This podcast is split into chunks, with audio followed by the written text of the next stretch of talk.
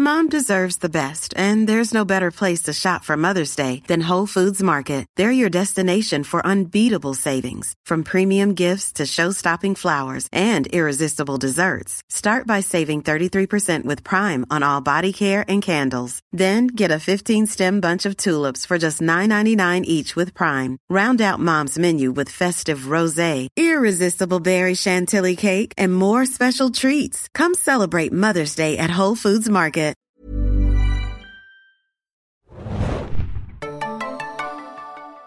Hallo und herzlich willkommen, äh, liebe Zuhörer, zu einer weiteren Ausgabe des Zane Junkies Podcast, äh, zur aktuellen Staffel von Game of Thrones. Das ist die fünfte. Wie ihr wisst, sitzen wir uns jede Woche zusammen und besprechen die aktuelle Episode der fünften Staffel von Game of Thrones. Äh, mein Name ist Felix und heute an meiner Seite ist zum einen eine bekannte Stimme und zwar der liebe Mario. Mehr Rechte für Steinmenschen. Mehr Rechte für Steinmenschen fordert Mario ein. Und zum anderen an meiner Seite ist heute der Robert. Hallo Robert. Ja, hallo, ich schließe mich Mario an. Mehr Rechte. Für genau. Robert ist heute die Vertretung für die äh, liebe Hanna, die sich im Urlaub befindet. Grüße an dieser Stelle. Ähm, und du wirst sie heute hier vertreten. Wir kennen dich eigentlich vorwiegend von Filmjunkies und auch aus einigen Podcasts und Videoaufnahmen sowie aus unserem Talkformat zur fünften Staffel von Game of Thrones, äh, Talk by Comet. Da warst du ja auch schon mal dabei. Genau, bisher einmal und das ist auf jeden Fall eine der Serien, die ich auch regelmäßig gucke. Ja, genau. Wunderbar. Diese, diese Filmjunkies sind ja auch komplett verwöhnt, was Production Values angeht. ja, stimmt, ja. Mal sehen, ob äh, Robert hier heute kritische äh, Worte findet, obwohl, äh, so viel sei vorweggenommen an meiner Stelle. Ähm, Kill the Boy war ziemlich gut. Ja, Spoiler. Ja, ziemlich, ja, kleiner Spoiler. Ziemlich, ja. ziemlich gut. Meine Lieblingsfolge bisher von der Staffel jetzt. Okay, da können wir nachher wirklich dann äh, voll in die Tiefe gehen. Wir machen erstmal wie immer ein bisschen was zum Feedback, was in der letzten Woche reinkam. Äh, schreibt uns immer weiter, immer wieder äh, auf iTunes äh, über den Postweg, äh, für, über E-Mail. Wie lautet denn die E-Mail, Felix? Podcast at Mario, habe ich recht? Hört, hört. Ja, genau. ähm, und da freuen wir uns natürlich jede Woche und wir äh, erwähnen das natürlich auch hier, denn eure Einsendungen sind äh, oft sehr hilfreich und sehr interessant. Äh, ich fange einfach mal an, bevor ich an Mario weitergebe. Und zwar hat der Nikolai Quack der uns immer wieder schreibt, äh, letzte Woche noch was geschrieben und zwar zu Dorn. Wir hatten ja ein bisschen darüber diskutiert, äh, du Mario, Hanna und ich, über Dorn, wie uns der erste Eindruck so gefallen hat und äh, er fand halt eigentlich, dass diese Küstenregion ziemlich glaubhaft war und dass er halt nicht sofort auf Wüste erwartet hatte, weil sie eben direkt an der Küste waren, Jamie und Bronn. Und ähm, er hatte sich aber auch gewünscht, dass vielleicht die, die Sand Snakes ein bisschen besser eingeführt werden würden. Also da hatten wir ja auch dann den Konsens, dass wir da nicht ganz so begeistert waren, ähm, mit der Einschränkung, dass zumindest ich mir hoffe, dass da noch was kommt. Ja, ansonsten hat er dann noch ein bisschen, ist er noch ein bisschen eingegangen auf den äh, Kampf der Sons of the Harpy gegen die Unsullied, ähm, was er dann auch äh, sehr gut verglichen hat, und zwar mit der Schlacht bei äh, den Thermophylen, Thermopylen, wo 300 Spartaner und ca. 1000 Griechen mehr als 100.000 Perser zurückgeschlagen haben. Wir kennen es aus dem Film 300. Ähm, da war dieser Kampf auf engen Raum mit äh, Sperrwaffen, ist ja eigentlich ein perfektes Beispiel, dass es doch gut funktionieren kann. Da waren wir uns ja letzte Woche ein bisschen unsicher.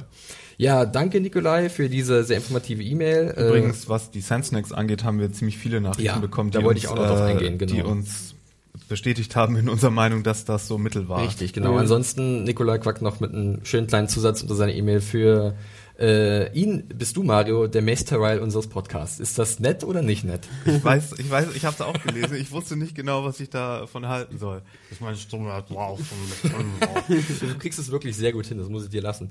Äh, ja, ich gebe erstmal an Mario ab, der hat nämlich auch noch eine interessante Ach so, ja, ich, ich stand ja äh, letzte Woche, falls ihr euch erinnert, ein bisschen auf meiner Seifenbox und habe mich ein bisschen, habe mich ein bisschen gefragt, wie ich das finde, dass äh, in der Welt von Game of Thrones mit so einer mehr oder weniger Selbstverständlichkeit so eine so eine ähm, so Homophobie auch vorherrscht, obwohl ja geschichtlich gesehen ganz viele unterschiedliche Varianten es gab, wie mit dem Thema umgegangen ja. wurde mit gleichgeschlechtlicher Liebe. Und da war ich mir nicht ganz sicher, wie ich das dann fand, als ähm, Loris dann eingekerkert wurde, mhm. von, weil äh, die religiösen Fanatiker da auf einmal die Oberhand bekommen und habe da ja eine ganze Weile geredet darüber. Hab da haben dann da auch ein paar Nachrichten zu bekommen. Äh, zum einen ähm, von dem Dennis, der äh, sehr schön mit dem Betreff Game of Walks geschrieben hat. das, äh, das, das, hat mich sehr gefreut, weil er meinte, äh, die Serie müsste ja so heißen, weil äh, bei mir ja alles eine große Walk-Verschwörung ist. Robert Baratheon was an Inside Job, sage ich nur. Ja. Und ähm, er schreibt unter anderem, äh, dass er äh, mir da auch etwas widersprechen würde, denn Oberyn spricht in Staffel 4 zum Beispiel auch davon, dass äh, in Bravos im Prinzip jeder mit jedem rummachen kann und dies kein Problem ist. Und äh, ja, das habe ich Hat er natürlich... Bravos geschrieben oder Dorn? Nee, Bravos. Aber stimmt, er meint, er meint... Er meint äh, wahrscheinlich eher Dorn, oder? Ja, aber ich glaube in Bravos ist es Auch gut möglich, vielleicht ja. ähnlich. Aber stimmt, ich habe äh, ich hatte Oberyn und seine Ja. Ansprache in Staffel 4 komplett verdrängt, wahrscheinlich weil ich noch so traumatisiert war. und ähm, ähnliches hat dann Johannes äh, geschrieben, der uns wieder geschrieben hat, der jetzt zum wiederholten Mal hier äh, vorkommt. Der fand meinen kleinen äh, Exkurs äh, dann doch ganz interessant, äh, wollte mir aber trotzdem widersprechen, denn er hat im Grunde das Gleiche dann gesagt ähm, und schreibt le äh, lediglich Tywin Lannister lehnt Homosexualität vollständig ab, aber der lehnt auch ansonsten alles ab, was auch nur im entferntesten Spaß machen könnte. Tywin. Äh, Im Kontrast dazu haben sich Oberyn Martell und Olenna Tyrell äh, nee, Oberyn Martell und Olenna Tyrell, so Mhm. Genau. in einem göttlichen Gespräch mit Tywin sehr positiv zum Thema geäußert. Ich erinnere mich, ja. Homosexualität scheint in dieser Welt für die Menschen kein ernstes Problem zu sein. Gerade, da, gerade daher hatte ich das Gefühl, dass der Fanatismus der Sparrows so umso negativer auffiel, als radikaler und gefährlicher Kontrast zum Rest der Gesellschaft. Deswegen meinte ich letztes Mal ja auch, ich bin mir nicht ganz sicher, ob ich eben diese Darstellung als Ver Verdammnis dessen gut finde oder ob ich es nicht ein bisschen problematisch fand. Aber ihr habt recht, äh, das mit Oberyn und äh, Dorn hatte ich äh, etwas Mhm. unterschlagen und äh, ich würde mich natürlich freuen, wenn das irgendwie noch ein bisschen thematisiert Ja. wird, wenn wir dann endlich mal wieder ein bisschen mehr zurück nach Dorn kommen, Ja. was äh, Zeit wird, wie ich finde. Ja. Und ähm, Felix, hattest du noch was? Ich habe auch noch was. Äh, ganz schnell möchte ich noch drauf eingehen, denn wir wollen ja nicht zu viel Zeit hier mit euren ganzen tollen Feedback verplempern hört sich böse an, aber es ist natürlich nicht so gemeint, aber wir haben natürlich noch eine volle Episode äh, vor der Brust. Aber ganz kurz noch, der Bernhard hat uns nämlich nochmal eine E-Mail geschickt, macht ihr jede Woche äh, sehr fleißig und äh, die will ich eigentlich nur ganz kurz anschneiden, weil da ein Problem, beziehungsweise ein Punkt angesprochen wird, der mir jetzt öfters aufgefallen ist nach der Review, die ich geschrieben habe zur aktuellen Episode Kill the Boy. Und zwar äh, habe ich die sehr hoch bewertet. Und ähm, der Bernhard sieht das ähnlich, der fand die auch sehr gut, wundert sich aber, dass ich halt nicht die volle Bewertung gegeben habe, weil mir halt äh, Darsteller wie zum Beispiel Lina Headey oder Nicola Castavallo gefehlt haben in dieser Episode, die ich hätte mal aussetzen. Und äh, das war ganz oft, habe ich ganz oft gelesen jetzt in den Kommentaren. Da muss ich euch, äh, muss ich ganz kurz das ein bisschen revidieren. Äh, vielleicht kam es ein bisschen missverständlich rüber. Ich äh, habe das gar nicht so gemeint, dass ich da einen Punkt abzugebe, weil diese Figuren fehlen und diese Charaktere und Darsteller fehlen, sondern weil ich einfach glaube, dass man mit so welchen Darstellern sogar noch eine Stufe höher gehen kann in einer Episode, also von der Wertigkeit. Also dass jemand wie Lina Headey mit ihrem Schauspiel wirklich noch das letzte etwas rauskitzeln kann aus einer Szene und dadurch die Episode noch einen Sprung machen kann, sogar noch über diese Episode, wie wir sie jetzt haben, Kill the Boy. Außerdem ist, äh, ist der Sprung von 4,5 Ist auch 5 minimal. vielleicht noch, aber vielleicht auch noch sogar ein bisschen bedeutungsschwangerer, Ja. weil fünf Sterne dann wirklich für Alles ist da, mehr geht dann nicht. Genau, mit den Deswegen, allerbesten also, Episoden der Serie dann eigentlich ja. auch mit. Ja, ansonsten gab es noch Kommentare und zwar, weil ja letzte Woche eine E-Mail kam, äh, dass wir vielleicht aufpassen sollten mit den ganzen Details, dass wir uns nicht verzetteln.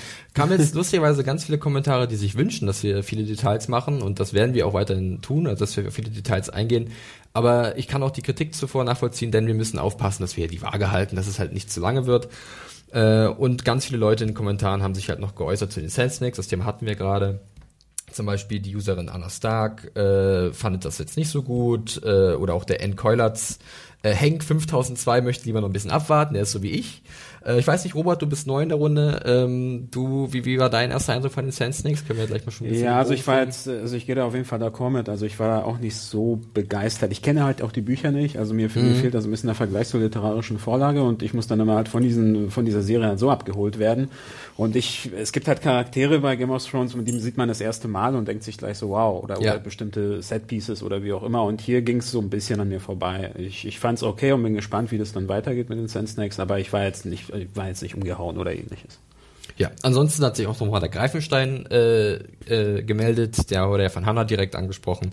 Ähm, ja, auch ein schöner Beitrag, einfach mal gucken unter unserer letzten Podcast-News, der hat da ein paar interessante Theorien aufgestellt und Sorgen um Shireen geäußert, ja, was sich jetzt auch so ein bisschen in der Episode Kill the Boy bei mir langsam einstellt, also ich bin da auch sehr gespannt. Gut, so viel zum Feedback, jetzt fehlt eigentlich nur noch eins, oder Mario? Du bist ja immer dabei. Ah, das Intro. Ja. Ja, nee, wir fangen auch nicht mit der Episode an, Nein? sondern die kleine Zwischeninformation, die nicht Ach so. fehlen Ja, darf. sag mal, Felix. wo, wo kriegen wir denn unser Brötchengeld her? Ja, das Brötchengeld gibt's diese äh, Podcast-Staffel zu Game of Thrones äh, von unserem Sponsor Sky. Ja, da könnt ihr nämlich die aktuelle Episode der fünften Staffel von Game of Thrones immer parallel zur US-Ausstrahlung in der Nacht von Sonntag auf Montag gegen 3 Uhr sehen. Am nächsten Morgen um 8 gibt's dann die Episode ganz normal auf eurem Receiver zu empfangen, bzw. abzurufen. Und seit kurzer Zeit, seit dem 27.04. um genau zu sein, gibt's jetzt sogar die deutsche Synchronisationsfassung von der fünften Staffel von Game of Thrones jeden Montag 21 Uhr bei Sky. So, das äh, haben wir von der äh, Liste, das Organisatorische, und wir starten jetzt voll Karacho in die aktuelle Episode rein. Kill the Boy. Ist passiert einiges und wir hatten schon gesagt, es ist eine bockstarke Episode, zumindest ist es auch meine Meinung und ihr gab, gab mir ja da recht. Ja. Ähm, Wir waren, glaube ich, alle ziemlich angetan von Kill the Boy. Habt ihr auch gedacht, es geht Olli an den Kragen? Ist, äh, also ich als Buchleser habe da mit Kill the Boy sofort eine Verbindung gehabt, ähm, denn äh, da kann ich auch nachher nochmal drauf eingehen, denn das wird auch direkt so äh, angesprochen halt in der Episode, woher dieses Kill the Boy kommt, dieser, dieser Ausspruch. Aber wenn du halt so denkst an Olli, ja klar, es ist zumindest der Junge, der gerade Weil er, halt... weil er vor allem auch im Previously On kam er auch Du hattest es schon prominent gesehen? vor. Ja. und, Ja, ich so, und ich habe ja schon letztens gesagt, so, oh, er sitzt da die ganze Zeit und er hat Ygritte auf dem Gewissen und so. Und ich dachte wirklich, da, da kommt noch was. Und zumal er ja hier auch so ein bisschen antagonistisch wurde, Ja. als es darum ging, dass die Wildlings da jetzt involviert werden sollen. Genau. Ich dachte, Es war, ist auf jeden Fall keine schlechte Schlussfolgerung gewesen. Da können wir gleich gerne noch ein bisschen drüber sprechen. Zunächst aber wie immer, äh, Mario hat es schon gesagt, das Intro. Äh, was ist euch zuerst aufgefallen? war es das erste Mal, dass Winterfell mit dem Flailing Man? Nee, das Äh, war schon das jetzt war auch schon davor, okay. Genau, ja. Ansonsten von den Örtlichkeiten eigentlich nichts Besonderes, außer dass von denen, die gezeigt werden, viele nicht auftauchen. Ne? Äh, richtig. Zum Beispiel Dorn ist zu sehen, ja. Bravos. Bravos ist zu sehen. Aber äh, wir befinden uns, also wir begeben uns in der Folge nicht dahin. Interessant fand ich auf jeden Fall, dass schon mal die großen Namen gefehlt haben. Ja, Ich hatte es erwähnt, äh, nee, ich meine jetzt äh, Lina Headey zum Beispiel Ach so, war nicht, ah, jetzt war nicht gelistet, okay. Nikolai Castavalda war nicht gelistet, Macy Williams war nicht gelistet und da war ich schon ein bisschen, ich möchte nicht sagen irritiert, aber ich war überrascht, weil Mhm. die sind ja eigentlich meistens immer dabei. Oder zumindest Lina ja, Headey war mittlerweile sind wir dabei. ja ein bisschen verwirrt, was äh, angeht, wann welcher Ort kommt. Das Ja. haben wir ja auch nicht mehr ganz aufdröseln können. Und wer, wer jetzt da noch äh, Billing hat, in welcher Folge und wann nicht, äh, ja. Aber King's Landing hatten wir ja gar nicht, die Folge. Genau. War zum Beispiel auch zu sehen, darf nie fehlen, hat mir letzte Episode, also letzte Podcast-Ausgabe mal ein bisschen erläutert mit diesen Intros, Hm. dass sie halt King's Landing immer drin haben als stetigen Ort. Äh, interessant ist darüber hinaus, dass hier äh, als Drehbuchautor Brian Corkman äh, fungiert, der jetzt auch schon mehrere Episoden zu verantworten hat, unter anderem die exzellente The Laws of Gotten Men aus der letzten Episode. Hm. Good das äh, Tribunal von Tyrion, das Ah, wirklich okay. hervorragend gewesen ist, auch von den Dialogen. Und man merkt auch, finde ich, man merkt jetzt auch wieder, finde ich, dass äh, nach dem letzten Versuchen von Dave Hill, wo wir ja ein bisschen gesagt hatten, die Dialoge waren so lala, dass jetzt hier wieder einer dabei ist, der schon ein bisschen mehr Erfahrung hat und der auch wirklich gute Dialoge Ja, schreiben kann. das war aber auch wirklich Ja. äh, top-notch. Und als Regisseur ganz neu dabei ist äh, Jeremy Podeswa, der hat zum Beispiel bei Boardwalk Empire ein paar Sachen gemacht, Six Feet Under, Homeland, The Walking Dead, der hat ganz viele Episoden von Hat ganz mir vielen auch Serien. sehr gut gefallen. Da gab es mehrere Momente, Ja. wo ich dachte, wow, das ist aber ein schöner Shot. Vor allen Dingen am Ende dachte ich, das ist ja wirklich ein Poster hier, als Ja. Ty ähm, Tyrion und Jorah da an dieser An Strand. Küste waren Sandbank, und dann von genau. links noch dieser Ast reinkam Mhm, und dann ja. dieses Panorama ja. von von dem äh, von der Sonne hinterm Meer. Fand das ich war das war äh, richtig schick. Aber auch vorher diese Örtlichkeit, wo diese Steinmenschen äh, Mhm. auftauchen, die fand Genau. ich auch super schön gemacht. Und sie haben sich wirklich auch viel Zeit für die Landschaft noch gelassen. Das Richtig, also da können wir... Äh, Das hat, ich hatte auch richtig Flashbacks, was so äh, Herr der Ringe Bootsfahrten aus dem ersten Teil angeht. ja, Ja. ging mir genauso. Ja. Ja, da können wir äh, wirklich äh, später, an späterer Stelle nochmal gerne genauer drüber reden. Äh, wir legen nämlich erstmal äh, mit Marine los in dieser Episode. Äh, da ist auch der Einstieg der Folge und wir arbeiten erstmal alles ab, was sich dazu trägt. Es geht los mit äh, ja den Scherben auflesen aus der letzten Episode mit Grey Worm auf dem Krankenbett, schwer verwundet und gleichzeitig äh, Selmy auf dem Leichenbett, denn er ist tatsächlich tot. Und Grey Worm nicht. Grey Worm nicht. Also ich war, wie gesagt, jetzt so ein bisschen, ähm, ich möchte sagen enttäuscht, aber ich war überrascht, dass Sammy doch jetzt schon stirbt. Ich weiß nicht, wie es euch ging. Wolltet ihr noch mehr von dem älteren Ritter sehen oder habt ihr euch wirklich gedacht, okay, er ist jetzt gestorben? Also habt ihr das schon erkannt in der letzten Episode? Oder war das jetzt für euch auch eher so eine kleinere Überraschung? Wie gesagt, ich dachte ja beide Ja. Äh, waren dran, aber Also für, für, mich es so aus, als ob beide dran wären, aber ich habe irgendwie leise gehofft, dass beide irgendwie überleben, damit sie noch einen Dialog führen, weil ich diese Szene so schön fand, wie er ihm zu Hilfe kam. Mhm. Und ich dachte mir, okay, man kann natürlich bei sowas das immer noch so hinbiegen, dass beide irgendwie dann trotzdem überleben. Äh, also irgendwie irgendein Heilmittel oder was ja. weiß ich. Und jetzt war ich dann doch überrascht, dass dann, dass dann ausgerechnet er verstorben ist und Grey Worm lebt. Ich war aber nicht enttäuscht in dem Sinne. Okay, also bei mir war es halt so, ich habe halt natürlich das Buchwesen mit dabei und da sei so viel verraten, dass die Figur des äh, Barristan Selmy halt eine ziemlich wichtige Rolle spielt, auch dann im fünften Buch, wo wir uns ja gerade auch von der Serie handlungsmäßig bewegen. Und da war ich halt ein bisschen enttäuscht, dass wir das jetzt nicht mehr zu sehen bekommen, weil ich fand die Entwicklung der Figur in den Büchern nämlich sehr interessant. Äh, ich fand auch den Darsteller jetzt immer äh, nicht schlecht und von daher war ich halt, ähm, naja, nicht niedergeschlagen, aber ich dachte, schade, sie ver, äh, also sie, sie nutzen jetzt hier nicht diese gute Vorlage. Jedoch sehe ich auch äh, den Sinn dieser Situation, beziehungsweise dieser Aktion, ihn sterben zu lassen, denn man sieht jetzt ja, dass dieser Tod von Sammy für Daenerys wirklich große Bedeutung hat. Für Außer, sie ist jetzt ja. sozusagen der Punkt erreicht, es reicht jetzt mit den Sons of the Harpy. Es muss jetzt was Drastisches passieren. Außerdem hat das vielleicht auch noch Einfluss darauf, welche Stellung äh, Jorah hat, wenn er wieder zurückkommt. Das stimmt. Vielleicht schreiben ja, Sie da ein bisschen was um. Weil er ja ähm, so ein bisschen Schwierigkeiten mit dem Sammy hatte zuletzt hm. und ja, Mhm. Und das bringt ja auch Daenerys jetzt so in diese Bedrängnis halt, eigene Entscheidungen halt, also Entscheidungen trifft sie ja sowieso die ganze Zeit, aber dieser gemäßigte Berater fehlt halt jetzt. Genau, er fällt jetzt wirklich weg, das sagt genau. sie halt auch irgendwann in der Episode, äh, dass halt Selmy immer einer war, der Gnade gepredigt hat genau. und, und, und Verständnis. Und das lässt jetzt überhaupt nicht mehr walten, denn ähm, sie hört jetzt wirklich auf den ersten Vorschlag von Darian O'Harris. und der ist, sagen wir mal, äh, jetzt nicht sehr friedvoll oder friedfertig. Also äh, sie lässt How jetzt... to train your drone. Oh my God. ja, wirklich. Äh, es kommt zu einem kleinen Grillfest äh, zum Muttertag sozusagen, denn The Mother of Dragons feiert ihre große Rückkehr in die Drachengrube. Sie äh, lässt ein paar äh, Oberhäupter der einflussreichsten Familien von Marine äh, versammeln, darunter auch Hista und die werden halt in dieses Verlies geführt, wo die Drachen eingesperrt sind, Rhaegar und Viserion. Und dann macht sie äh, ihren Gefangenen äh, sehr effektiv Angst. Und einer von denen erleidet auch ein relativ schreckliches Schicksal. Wo das, ich sagen muss, das sah sehr das gut aus. Das war echt ja. Money Shot, oder? Das war sehr Vor allen Dingen, es war auch so ein, gleichzeitig so ein schöner Callback zur zweiten Staffel, als sie das erste Mal mit ihren Drachen, mit ihren Geschlüpften rumspielt und die so ein Stück Fleisch flompieren und dann ja. erst essen. In, in Carve, ja, genau, das war ein Carve. Genau. Richtig, ja. Stimmt.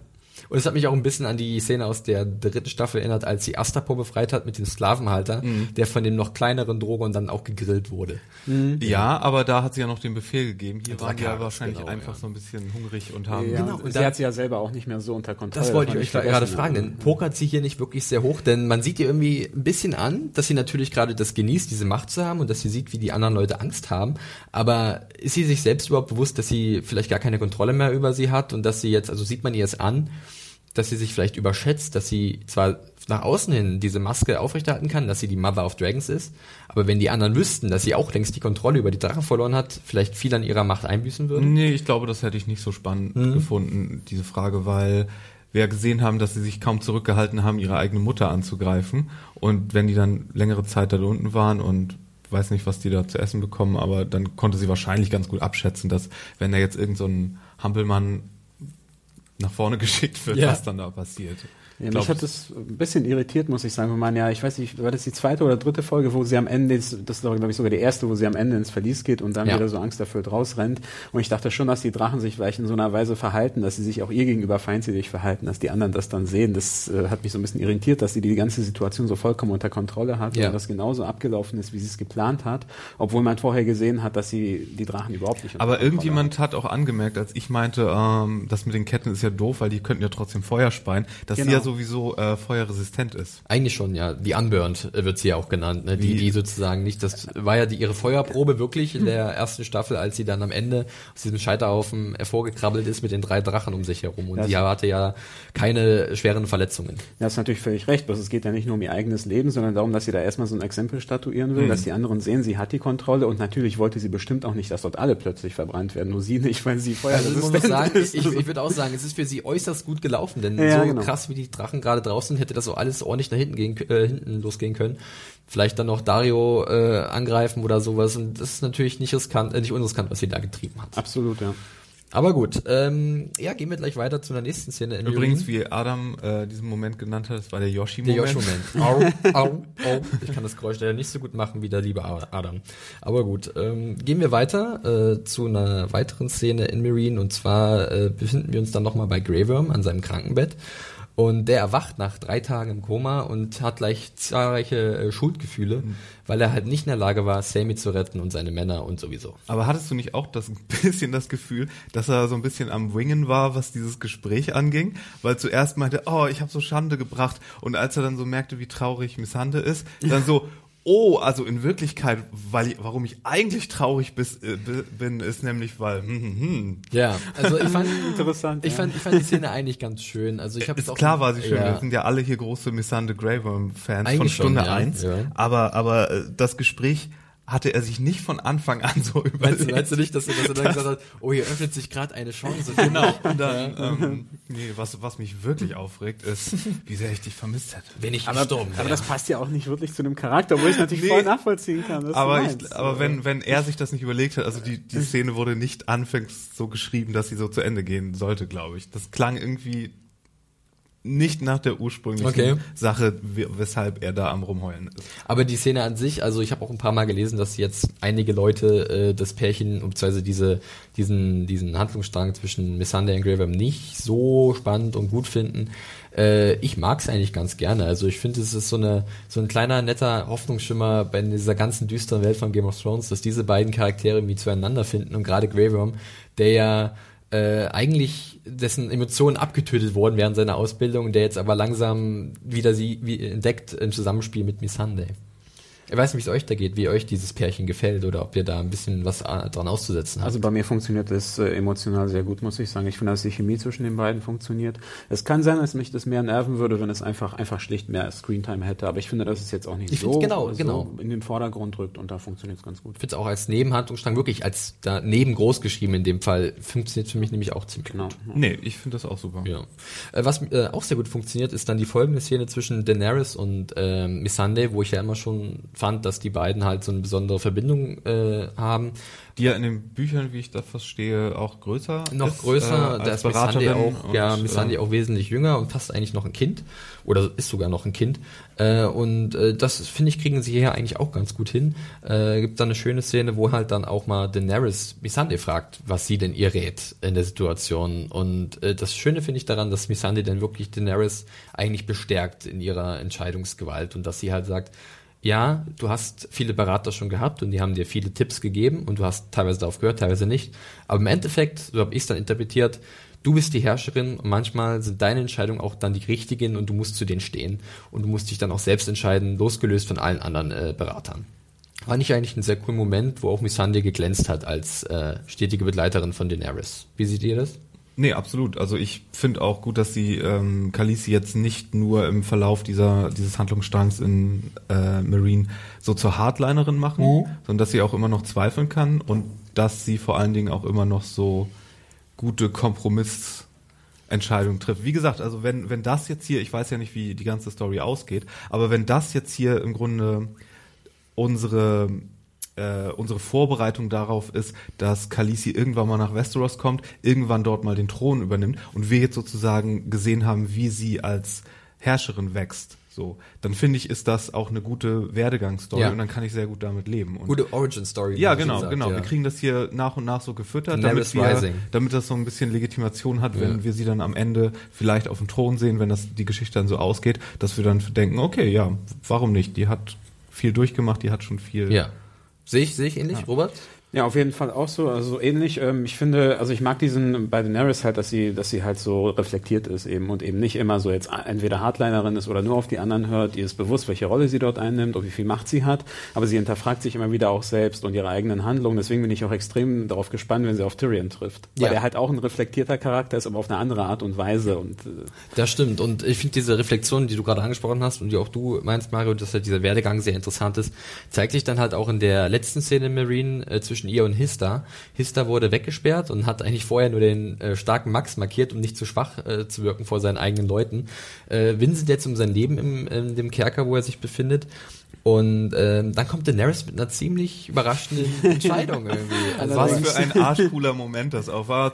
Zum Glück ist der Suter schon auf dem Knie. Ja, das trifft sich. ja. Ich lass die Tür mal auf. Diese Coolness, wie sie das so rüberbringt. Genau, richtig. Sie hat sich halt wirklich, sie, sie erkennt jetzt, dass halt äh, diese Situation in Marine halt nicht nur mit Drachenfeuer zu lösen ist und Gewalt, sondern sie muss auch Kompromisse machen. Sie muss halt andere Lösungswege finden. Und den sieht sie zum einen darin, äh, diese Kampfarenen wieder zu eröffnen, aber halt unter anderen Bedingungen. Das heißt keine Sklaven mehr und so, sondern freie Leute, die da kämpfen können. Auch wenn sie das sicherlich, sicherlich äh, bestialisch findet. Und die größte Überraschung, äh, dass sie halt einen äh, Ehemann aus Marine braucht, also jemand von diesen Nobelmännern, um sich sozusagen die Gunst dieser ehemaligen Sklavenhalter äh, zu sichern. Und das ist Hilda. Wie äh, habt ihr da, also wie habt ihr das dann wahrgenommen? Diese war es überraschend für euch oder? Äh? Also ich finde es ist eine interessante Wendung mhm. der ganzen Geschichte, weil das ja so ein bisschen stagnierte jetzt auch mit dem, was die Nobelmänner wollen, was das Volk will, was ja. sie für richtig hält. Und das ist jetzt eine Entwicklung, die das Ganze mal in eine andere Ecke wiederbringt. Mhm. Und äh, ich, ich fand das sehr cool, auch äh, wie das da hingekommen ist jetzt und wie sie dazu sich entschlossen hat. Da bin ich sehr gespannt. Auch in Verbindung mit Dario Naharis. Wie das genau, natürlich. An den haben viele, oh, ja, ich, dann nicht gedacht. gar nicht, ne? da ich auch ja, nicht gedacht. Robert ist zum Beispiel einer von denen. Ja, also ich meine, Dario äh, ist ja äh, Paramour, wie man so schön sagt, von, von äh, Daenerys und dem wird es sicherlich nicht schmecken, dass sie jetzt einmal Hester heiraten möchte ich war auf jeden Fall auch sehr überrascht davon, dass sie sich so entscheidet. Äh, und ich, ich finde es auf jeden Fall auch taktisch sehr klug, weil sie zeigt natürlich diesem Volk dort, dass sie es auch wirklich wahrnimmt. Weil sonst hat, haben natürlich alle immer den Eindruck, die steht, sie steht so über allem und äh, nicht, dass die anderen minderwertig wären, aber dass, ja. dass sie irgendwie trotzdem dann halt nicht diese Stellung haben. Und sie zeigt damit halt, dass sie sich bereit ist, sich so auf ihre Ebene auch irgendwie zu begeben. Und das hat mir gut gefallen. Ja, ein ganz kleiner Exkurs mal zu den Büchern, ähm, denn da äh, passiert das eigentlich auch so in der Richtung, äh, bloß dass halt Hista vom Charakter ganz anders gestaltet ist irgendwie. Und ich finde den Hista hier, der von Joel Fry gespielt wird, eigentlich relativ sympathisch, also ich finde den eigentlich nicht irgendwie ähm, also das, was er halt, wie er sich halt äh, formuliert oder das, was er halt erreichen will, finde ich nachvollziehbar und seine Motivation. Und in den Büchern ist Hista eher so ein richtiger Schmierlappen und relativ ekelhaft. Und da fühlt sich diese Hochzeit dann auch ein bisschen äh, erzwungen an, auch wenn Daenerys selber dann sagt, sie muss es machen, um äh, besser herrschen zu können diesen, diesen Unruhen Einheit zu gebieten. Aber hier finde ich, das ist ein bisschen harmonischer und wirklich aus freien Stücken von ihr aus, dass es halt wirklich ihre Entscheidung ist, hinter der sie halt komplett steht und keine Zweifel daran hat, weil sie halt an ihr Volk denkt und an die ganzen Sklaven, die befreit wurden, die jetzt ihre Hilfe brauchen. Und natürlich auch an die Anzali, die halt in den Straßen von Marine von den Sons of the Harpy umgebracht werden. Vorher ist er mir auch gar nicht besonders aufgefallen, mhm, aber ich fand, in dieser, ne? in dieser Folge ist er richtig sympathisch geworden. Auch. Und der ist mir auch nie negativ aufgefallen. Ja. Man hat jetzt keine nee, Angst nicht. um sie, dass sie jetzt heiraten. Wenn du das natürlich so beschreibst, dann hätte ich erstmal Angst um sie als Charakter, den ich mag. Aber sie sind von Anfang an einen sehr anderen Weg gegangen mit Hista, ähm, finde ich zumindest von der Charakterisierung. Vielleicht können da auch gerne Buchkenner nochmal eine E-Mail dazu schreiben, wie äh, euch immer Hista aufgefallen ist. Da bin ich auch sehr gespannt, gerade auch als Buchleser, äh, wie ihr das seht. Da könnt ihr uns gerne noch was schreiben. Ja, das war dann auch Marine. Äh, kurz noch angemerkt, ich fand auch teilweise, weil wir das gerade ein bisschen haben kurz kommen lassen, ähm, die, die Optik in vielen Szenen wirklich hervorragend, auch mit dem Licht wieder. Das zieht sich wie ein roter Faden durch die ganze Episode. Ich meine, ja. jetzt in der Kerker-Szene am Ende gibt es so einen schönen Lichtkegel aus einem Winkel. Ja. Daenerys auch mit der Gesicht, Tür am Genau, Ende. Daenerys Gesicht ist komplett im Dunkeln, weil man merkt irgendwie so, die Entscheidung, die sie trifft, ist vielleicht nicht ihre liebste, also so ein bisschen Symbolbild möchte man fast meinen.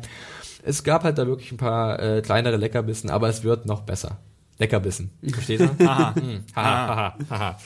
Gut, dann lassen wir Marine hinter uns und reisen erstmal über die Narrow Sea zur Wall in den hohen Norden. Ähm, da wird es gleich ein bisschen frischer. Äh, auch sehr interessant, was da wieder sich abspielt, äh, besonders weil wir auch einen großen Fortschritt machen in der Hand. Oh ja, es geht endlich. Jubelt. Oh, endlich. Ich habe ja die ganze Zeit schon dafür plädiert, dass Stannis doch nicht bitte endlich so bald wie möglich los soll, damit wir nicht wieder eine ganze Staffel an der, an der Wall da rumhocken. Und jetzt geht es endlich los. Und er sagt jetzt so, jetzt aber alle mhm. nochmal aufs Klo und dann geht's, geht's aber los. So zieht er noch ein Eis und dann reiten wir los. Und wir, und wir kriegen einen richtig schönen Moment zwischen Jon Snow und wie ist sein Name? Äh, Tormund? Oder meinst du? Wenn du das sagst. Ja. Aber bevor wir zu denen kommen, können wir eigentlich mit einer anderen Szene anfangen. Und zwar ähm, auch eine Sache, die halt in der Episode besser funktioniert als in der Episode zuvor. Und zwar die Szenenübergänge. Denn nach der Szene in Marine mit den Drachen und dem kleinen Grillfest, was da veranstaltet wird, äh, gibt es dann den direkten Übergang zur Wall zu Emmon, also Master Emmon und äh, Sam. Und äh, da liest Sam gerade Emmon sozusagen so ein, so ein äh, Zettelchen vor, so eine Nachricht über Daenerys, wie sie sich gerade im Marine schlägt. Und das fand ich eigentlich ganz cool, weil direkt diese Brücke geschlagen wird. Da ja Master Aemon auch ein Targaryen ist, wie wir ja wissen aus äh, älteren Episoden. Und der sich halt Sorgen macht um seine, was auch immer das ist, Äh, Großenkel, Groß, Groß- Cousinen, Enkelin, Groß- irgendwas, ja. ja. irgendwas in der Richtung. Aber mal eine Frage. Irre ich mich oder hatte der Schauspieler damals so milchglasige Kontaktlinsen? Und ist, hat er die jetzt nicht mehr drin oder so? Ich, Jetzt, wo du es sagst. ich bin mir nicht sicher, aber ich, möglich. Ich, jedes Mal, wenn ich eine Szene mit ihm sehe, denke ich, war der nicht Also früher- der ist eigentlich blind wie ein Maulwurf. Ja. Ähm, Ich habe jetzt gar nicht so äh, drauf geachtet auf die Augen. Okay. Ähm, Vielleicht irre ich für mich mich, auch für mich ist er total, einfach, aber- ja. Aber jetzt, wo du es sagst, fällt es mir auf, dass es mir früher war es einfach auffällig für mich. Oder man hat sich an den Charakter so gewöhnt, dass man das nicht mehr als so auffällig empfindet, vielleicht. Diese, diese Naja, Augen. vielleicht Das müssen wir nochmal Das nachschauen. ist aber ein guter was, Punkt. Also, was das ja. angeht. Ich fand halt die Verbindung ganz cool wieder ähm, zwischen, also zwischen diesen beiden Szenen und verschiedenen Handlungsorten. Äh, das Gespräch, was dann sich entspinnt zwischen John, der dazukommt, und Master Aemon, ist halt dann auch äh, für den Episodentitel äh, wegweisend. Äh, denn John braucht den Rat von ihm, ja, und äh, dann kommt es halt zu dieser Szene, die eigentlich eins zu eins aus den Büchern übernommen wird. Denn Aemon rät ihm, kill the boy, äh, töte den kleinen Jungen dir, werde zum Mann, werde erwachsen, äh, du musst jetzt die Führung übernehmen, werde deiner neuen Verantwortung bewusst. Ich fand es eine sehr coole Szene, muss ich sagen. Auch vielleicht, weil ich halt äh, durch das Buch ein bisschen vorbelastet bin und ich diese Szene generell sehr mag. Wie ging's euch? Ja, ich fand äh, nochmal, um das andere zu sagen, auch Ja. wieder schön, dass für die Leute in Westeros alles, was in Essos passiert, so, ja, ja, das ist da drüben Ja, und Drachen von mir aus so. Und das clasht am Ende sehr schön, wenn, wenn Tyrion dann seinen ersten Drachen sieht. Mhm. Dass er zum ersten Mal in diese Realität geholt wird, wo, wo Daenerys halt nicht Keine mehr weit weg Armmärchen, ist. es gibt wirklich und Drachen, es, ja, Drachen, groß. da ist jetzt einer, hallo. Hier sind wir. Und äh, ja, das fand ich sehr nett. Ja. Und ja, auch die Sache, ähm, eine schöne Szene. Super viele schöne Szenen äh, an der Wall diesmal. Mhm. Ja. Ungewöhnlich viele schöne Szenen an der Wall. Sonst sind das ja immer diese Szenen, wo man so ein bisschen, ja, jetzt sind wir an der Wall. Aber sowohl die als auch mit Sam und Stannis, die fand ich auch Mhm. Die fand ich auch komplett super. super. Ja, da können wir gleich und noch dann, was ich eben noch gesagt habe, und dann auch mit der kleinen Tochter von Stannis Shireen und, äh, und Davos. Sir Davos. Ja. Alles gute Szenen. Das heißt nicht überhaupt äh, bei den Locations an sich sehr viel Zeit, weil ich weiß auch nur so ein Gefühl vor mir, aber dass sie an einer Location viel länger verweilen und dort sehr viele einzelne Szenen sind, ohne dass es vorher noch irgendwie Das ist zurückwechselt eine oder gute so. Beobachtung, ist mir jetzt auch schon oft aufgefallen in der fünften Staffel. Äh, bewegen uns gar nicht mehr so viel hin und her durch Genau. Westeros und Essos, sondern bleiben an vielen Orten, weil halt da auch viele Charaktere jetzt interagieren. Durch diese Zusammenführung vieler Fi- Figuren, die vorher noch nie aufeinander getroffen sind, äh, spielen sich jetzt halt verschiedene Handlungsspränge oft an einem und denselben Ort ab. Das siehst du an der Wall, das siehst du in King's Landing, das siehst du äh, dann auch teilweise jetzt in Essos und also es ist schon, es ist schon Es war äh, in- eine interessante Entwicklung auf jeden Fall. in dieser Folge auf jeden Fall noch extremer als vorher, dass wir so viel Zeit vor allen Dingen an der Wall, vor allen Dingen äh, in Winterfell verbracht Ja. haben. Ja, und dafür ist natürlich, das ist natürlich so ein Problem, wenn du so ein Buch mit einem Cast of a Thousand verfilmst, dass Ja. dann in einer einstündigen Episode auch mal Sachen wegfallen. Wie zum Beispiel Oder ganze King's Häuser Landing, irgendwann staffelweise nicht mehr auftauchen, wie man gerne sehen würde. Findest du das House of Black and White meinen, Mario? Eventuell. Ja, aber Aria haben wir jetzt auch schon seit drei Folgen wieder Die kommt wieder, die kommt Ah. wieder. Aber ich finde es ganz gut, dass ich meine, man kann ja auch variieren. Es gab ja in der, in der vierten Staffel auch die Folge, wo diese Schlacht einfach die ganze Folge Ja. lang gezeigt wurde. Hat sich ja auch keiner beklagt, warum auch. Dann wurde eben der Fokus darauf Ja. gelegt und ich finde es ganz gut, dass man dann halt variiert. Es kann ja auch wieder eine Folge kommen, wo dann ganz viele Wechsel sind. Das ist richtig Also, und gleichzeitig schaffen sie es halt auch immer noch so eine thematische Verknüpfung in den verschiedenen Handlungssträngen einzubauen. Ich meine, dieses Thema Kill the Boy, ähm, Let the Man be Born, kannst du halt auch anwenden auf Sansa oder Daenerys im Sinne von Kill the Girl, Let the Woman be Born. also sprich, äh, du musst jetzt äh, erwachsen werden, niemand hilft dir mehr, du bist jetzt in einer einzigartigen Position und die Entscheidung liegt jetzt bei dir. Das siehst du bei John ganz eindeutig in diesem, dieser Episode, das siehst du bei Daenerys ganz eindeutig und selbst bei Sansa kann man schon erkennen, dass sie jetzt äh, sozusagen das kleine Mädchen, was sie früher da komplett äh, sich davon verabschieden muss und in eine neue Position hineinwachsen muss, um zu überleben an in Winterfell. Mir fällt gerade noch ein, Kill the Boy hat, könnte sich auch auf den Sohn von Bruce Bolton oder aber Es gibt sehr oder viele Dingsbum- Möglichkeiten. hier oder ähm, Ramsey beziehen, weil Ramsey hat ja vielleicht Pläne hm, und ja, da, andersrum. Da können wir gleich gerne drüber sowas, sprechen. Finde ich auch sehr Auf jeden Fall finde ich diese Das- Metapher auch super. Das ist wie mit der letzten Folge der letzten Staffel The Children, wo Ja. der Titel sich auf so viele Szenarien anwenden Die. Children of the Forest, äh, Ja. die Drachen, die verbliebenen. Starkinder, Tyrion als Kind von Tywin. Das schaffen sie wirklich sehr gut hier. Äh, da muss man auch Drehbuchautor Brian Cockman ein Kompliment machen. Äh, das ist alles sehr durchdacht und deswegen fühlt sich die Episode insgesamt auch, glaube ich, wesentlich runder an Ja. als in der letzten Episode. Allerdings. Also Kudos. als die letzte Episode. Kudos, Sir. Ja, äh, machen wir aber erstmal mit der Wall weiter und zwar mit einem Gespräch zwischen Tormund und John. Du hast es schon erwähnt, sieht wieder sehr hervorragend aus, äh, wie das Licht halt durch diese quadratischen Fenster fällt.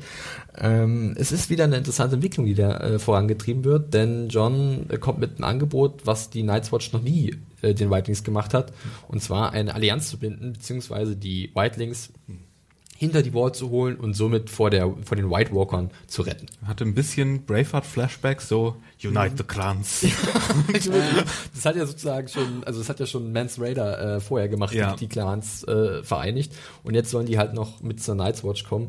Äh, da ja John wirklich der einzige Zeit ist, der so ein bisschen diese große Gefahr im hohen Norden, die wir auch schon länger nicht mehr gesehen haben, muss man ganz ehrlich zugeben. die, die mit einem Schneckentempo. Die Army of the Dead, ja, die extrem langsame Army of the Dead wandert Richtung Wall. Äh, und John ist somit der Einzige, der gerade sich bewusst ist, dass da eine Gefahr lauert, die, deren sie vielleicht nicht Herr werden können. Also ich finde es ganz gut, dass, dass diese Gefahr so lange nicht mehr gezeigt wurde, damit sich so dieses Vergessen der Gefahr auch so ein bisschen auf den Zuschauer überträgt und wenn sie dann wieder kommt, dann ist sie halt dann auch bei einem Mhm. Ja, selbst schlecht, das das ja. finde ich ganz gut. Ansonsten hat mich die Szene jetzt nicht wirklich überrascht, weil ich glaube, diesen Schachzug konnte man von John ja auch schon ganz klar erwarten. Ich mochte es aber sehr, wie sie gemacht wurde. Mhm. Also diese Kommunikation zwischen den beiden fand ich, fand ich sehr gut. Die Szene an sich war natürlich auch ein bisschen abgedroschen so äh, mit dem Gefangenen und dann so dieses dieses ähm, antagonisierende zwischen den beiden und dann am Ende auch dieser Schritt irgendwie Die Ketten, ja. großer große Worte für einen von Ja, einem ja. Mann, der einen anderen in Ketten hat oder so und er macht sie dann Genau. auf und er dann Unite the Clans. Ich finde es aber ist doch clever von Nein, es war es war super. ja, ja, ja. ich habe auch den von Fall, wie hieß der noch? Sorry. Tormund. Tormund, der der Blick von ihm, als er dann aufsteht mit seinen großen Augen, irgendwie das war. Die wirken halt noch größer, weil er halt so einen gigantischen Busch vor seinem Mund hat, dieser, dieser Rauschebart. Ich find's auch irgendwie clever, wie halt John ihn so ein bisschen provoziert auch, ne? An sein Ehrgefühl appelliert und an seinen Stolz. Aber nie zu sehr. Ja, es ist Genau. wirklich sehr, sehr taktisch klug. Ja. So, du kannst doch nicht deine eigenen Leute den sozusagen in der, in der Kälte verrotten lassen. Denk doch mal an die Alten, an die Kinder, an die Frauen. Oh, you chicken. Dann, ja, okay, also und ich finde, man sieht auch in, in den Augen von Christopher Heview, der halt den, den Tormund spielt, ganz gut, dass ihm bewusst ist, dass da eine große Gefahr lauert. Also er, er erkennt dann, dass die Ausführungen von John doch sehr logisch und sinnig sind. Also von daher ist da, glaube ich, dann die Überzeugungsarbeit sehr gut geleistet worden von John. Und dann soll er jetzt halt mit äh, Tormund zusammen nach Hardhome aufbrechen. Ja, und, und John verschwindet schon wieder in den Norden. Darf Ja, schon wieder und nicht. Da äh, befinden sich nämlich die restlichen Truppen oder restlichen Whitelings von Mans Raider und äh, die müssen gerettet werden. Ich finde sowieso mal erstaunlich, ich meine, Mans war ja auch so ein sehr vernunftbegabter Mensch, sage ich mal, genauso wie Tormund jetzt, dass das gerade die Wildlings, die da halt das Sagen haben, Ja. schon immer so als sehr, als sehr vernünftige Zumindest die Menschen beiden, ja. Zumindest die beiden, aber ich meine, es sind halt nun mal sehr hochgestellte Mhm. Leute dort und Man darf nicht vergessen, vor einer halben Staffel hatten wir noch äh, eine ganze Episode nur dafür, wie die Wildlings Castle Black angreifen. Und das ist halt beim Genau. Zuschauer noch präsent und deswegen ist diese Ablehnung gegenüber des Plans da auch nicht so. Genau, das ist nämlich, deswegen finde ich auch die folgende Szene eigentlich ganz gut, denn dieser Hass der Night's Watch auf die Whitelings, denn John erzählt ja dann seinen Plan, seinen, seinen äh, Black Brothers, ähm, dieser Hass auf die Whitelings ist nachvollziehbar.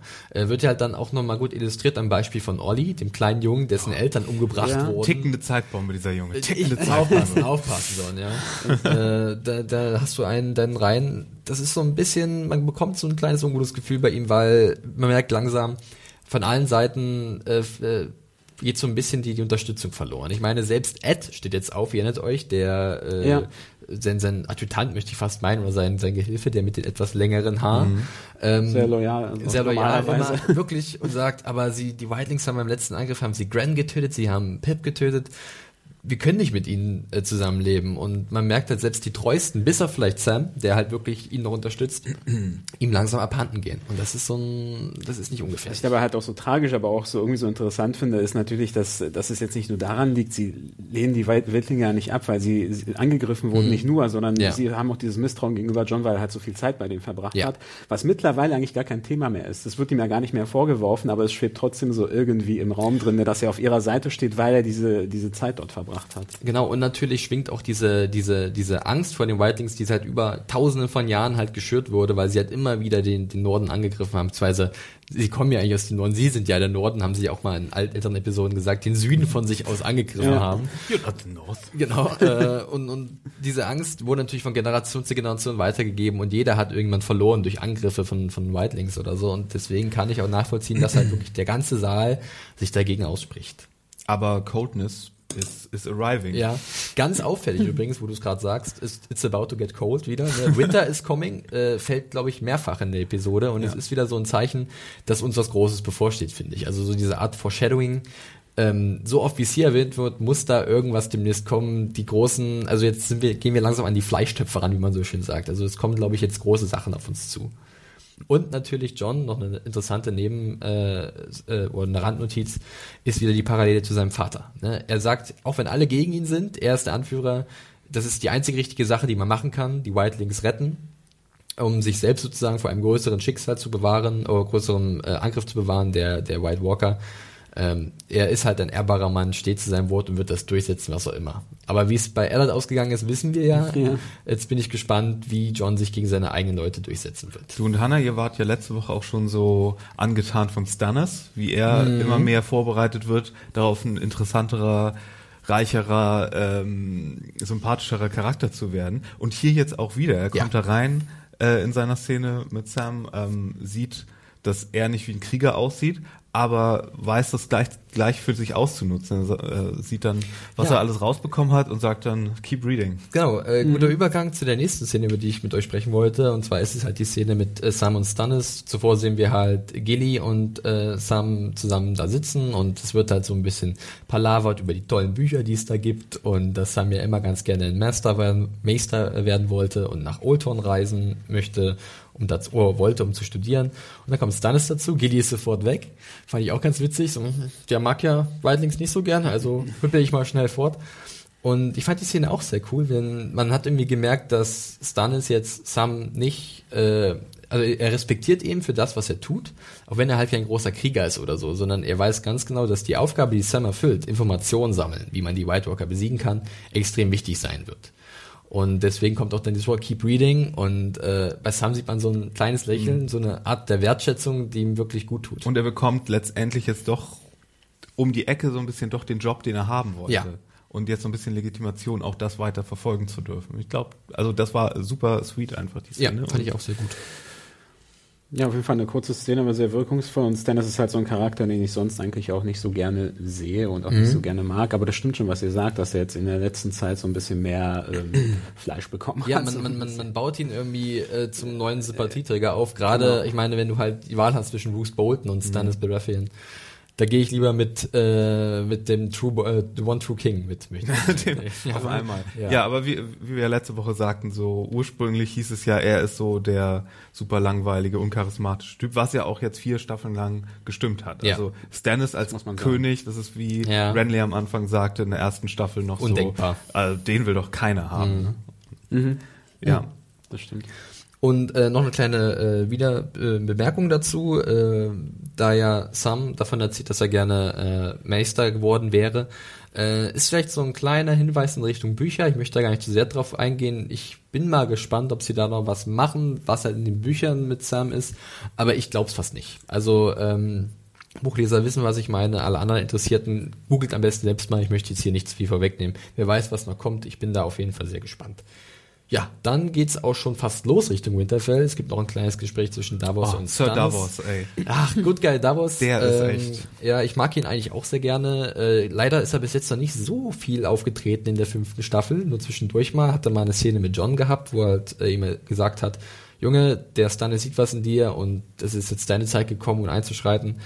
Ähm, ja, hier äh, äußert er immer wieder Bedenken, denn äh, Stannis nimmt neben Shireen und seiner Frau Celise auch Melisandre mit äh, auf den Feldzug nach Winterfell.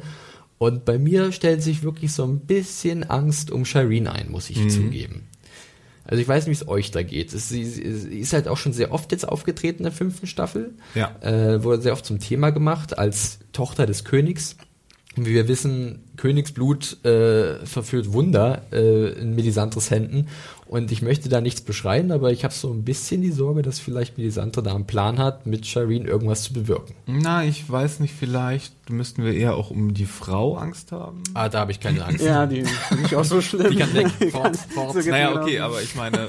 ja, eher Shireen, weil ich meine, wieder die Szene mit Davos ist auch wieder so zuckersüß. Ja, also, also da geht mir aber auch bei, den beiden, da geht mir auch jedes Mal das Duo, Herz. Aber sie weckt auch immer den Beschützerinstinkt, das ist, das ja. ist ja irgendwie klar bei dem Charakter und wenn man jetzt bedenkt, um welche Situation sie sich da jetzt begibt, dann liegt es ja nahe, dass man sich Sorgen um Ja, natürlich. Also, Vielleicht ist es auch ja. ein gewaltiger Red Herring, klassisches genau, Ding. Wir werden genau. in die falsche Richtung Ich mache mir gelenkt. um ganz andere sehr viel mehr äh, Gedanken gerade, aber da kommen wir gleich. Da kommen wir gleich hinzu. Aber ganz kurz nochmal die Frage, äh, es geht jetzt los nach Winterfell. Hey, wir hey, warten nicht noch fünf ich Episoden. Ich Freudentränchen vergossen, als die Pferdchen da endlich aus Castle Black Obwohl man sich die Frage stellen sollte, wo hat er die ganzen Viecher untergestellt? Also äh, Castle Black ist schon nicht so ja, sehr ein, ein geheimes Lager aufgebaut. Hey, immerhin, der, immerhin sehen wir mal mehr als irgendwie eine Handvoll Pferde, wie noch stimmt. in Staffel 2, wo irgendwie sie, glaube ich, drei Pferde am Set hatten. Weil wenn um sie wirklich diese Armee in den Mauern von Castle Black hätten, dann wäre das dann so wie so im Fahrstuhl oder U-Bahn in Hongkong. ähm, also da wäre, glaube ich, nicht viel Bewegungsfreiheit. Aber ich finde es auch gut, dass es zur Staffelmitte jetzt hier auch mal so losgeht. Ich meine, ich lese ja. mal wieder, dass sich viele beklagen, dass zu wenig passiert. Ich empfinde das gar nicht so sehr. Also, also ich finde es auch okay, wenn man so eine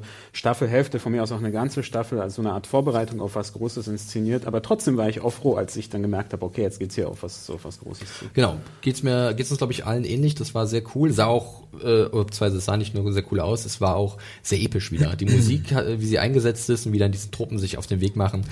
Ich bin happy. Von allem, ja. ja. Ähm, da war ja auch diese Melisandre-Musik, die hat immer so diese, diese, diese uh, bestimmte Melodie, yeah. die ich so großartig finde und die kam dann auch so mit ein bisschen mehr Bombast gemischt. Insbesondere, so, sorry Mario, bevor du was sagst, das, sonst vergesse ich das, ähm, besonders auch der Blick von Melisandre in Richtung Jon Snow, der abschließende, wo man auch so das Gefühl hat, naja, also da ist noch nicht irgendwie die letzte Messe gelesen, also da könnte noch was kommen. Mhm. Ja. Also ist zumindest mein Eindruck, weil diese die, Carice von Houten hat ja so einen so einen sehr, also sehr markanten Blick immer und sehr markanten Gesichtsausdruck und gerade wenn sie dann Jon Snow nochmal fixiert bei ihrer Abreise, da geht dann so ein bisschen, äh, stellen sich da die Haare zu. Weil es auch so was Persönliches hat, weil ja, er versucht hat, ihn zu verführen. Das ist, glaube ich, nicht nur diese Funktion, die er genau, für sie erfüllen genau. sollte. Ich glaube schon, dass da auch so mit, mit auch, Diese sexuelle Anspannung dass das oder ihr, sowas, ihr Stolz ja. vielleicht auch verletzt. Das könnte ich mir vorstellen, dass mhm. es mit reinspielt. Ja. Du wolltest noch ausholen, bevor Robert dir unglaublich unhöflich ins Wort gefallen ist. Äh, nein, nein, nein das bringen wir später noch. Das bringen wir später. Okay, äh, Stannis macht sich auf den Weg nach Winterfell. Wir sind ein bisschen flinker, wir machen das jetzt schon. Äh, und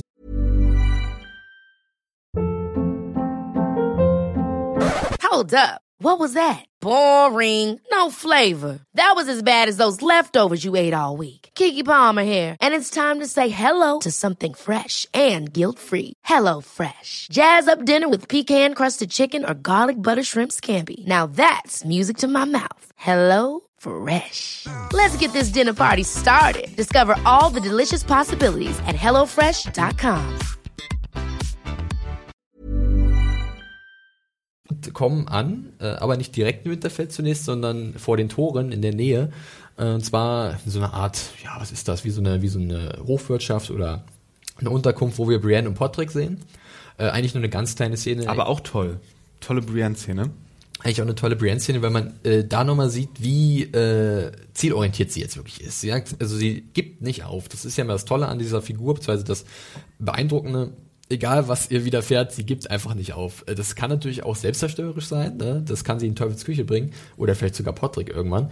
Aber hier bleibt sie weiter bestimmt dran, äh, um jeden Preis Sansa aus Winterfell äh, zu, zu befreien. Es gibt eine schöne Aufnahme von Winterfell aus der Distanz, so leicht neblig auch. Ähm, und dann kommt halt so ein Wirt rein und an denen appelliert sie auch so ein bisschen. Denn so ein Ehrgefühl, äh, wir müssen Sansa Stark da rausholen, hilf mir dabei, eine Nachricht zukommen zu lassen. Ja, und das fand ich eigentlich auch ganz cool, weil man merkt irgendwie, der Norden ist wirklich nicht so begeistert von den Boltons und da ist es vielleicht der Hebel, den du ansetzen kannst. Denk an die Starks, the North remembers. Genau. Ja. Das fand ich auch, also, also aus, aus Pen and Paper Rollenspieltagen ja. musste ich daran denken, so du bist jetzt da, du versuchst da rauszukommen und wenn man dann mit dem mit dem Spielemaster irgendwie interagiert, wenn ich jetzt dann Brienne gespielt hätte, dass man da genau diesen Schritt macht und dann halt irgendwie diesen Di Dialog durch exerziert. Das das fand ich auch äh, aus dem Grund sehr cool. Nee, aber ähm, ja, freue mich ja über jede Brienne-Szene und das war ein, ein Ja. guter Schachzug und äh, Ja. ja.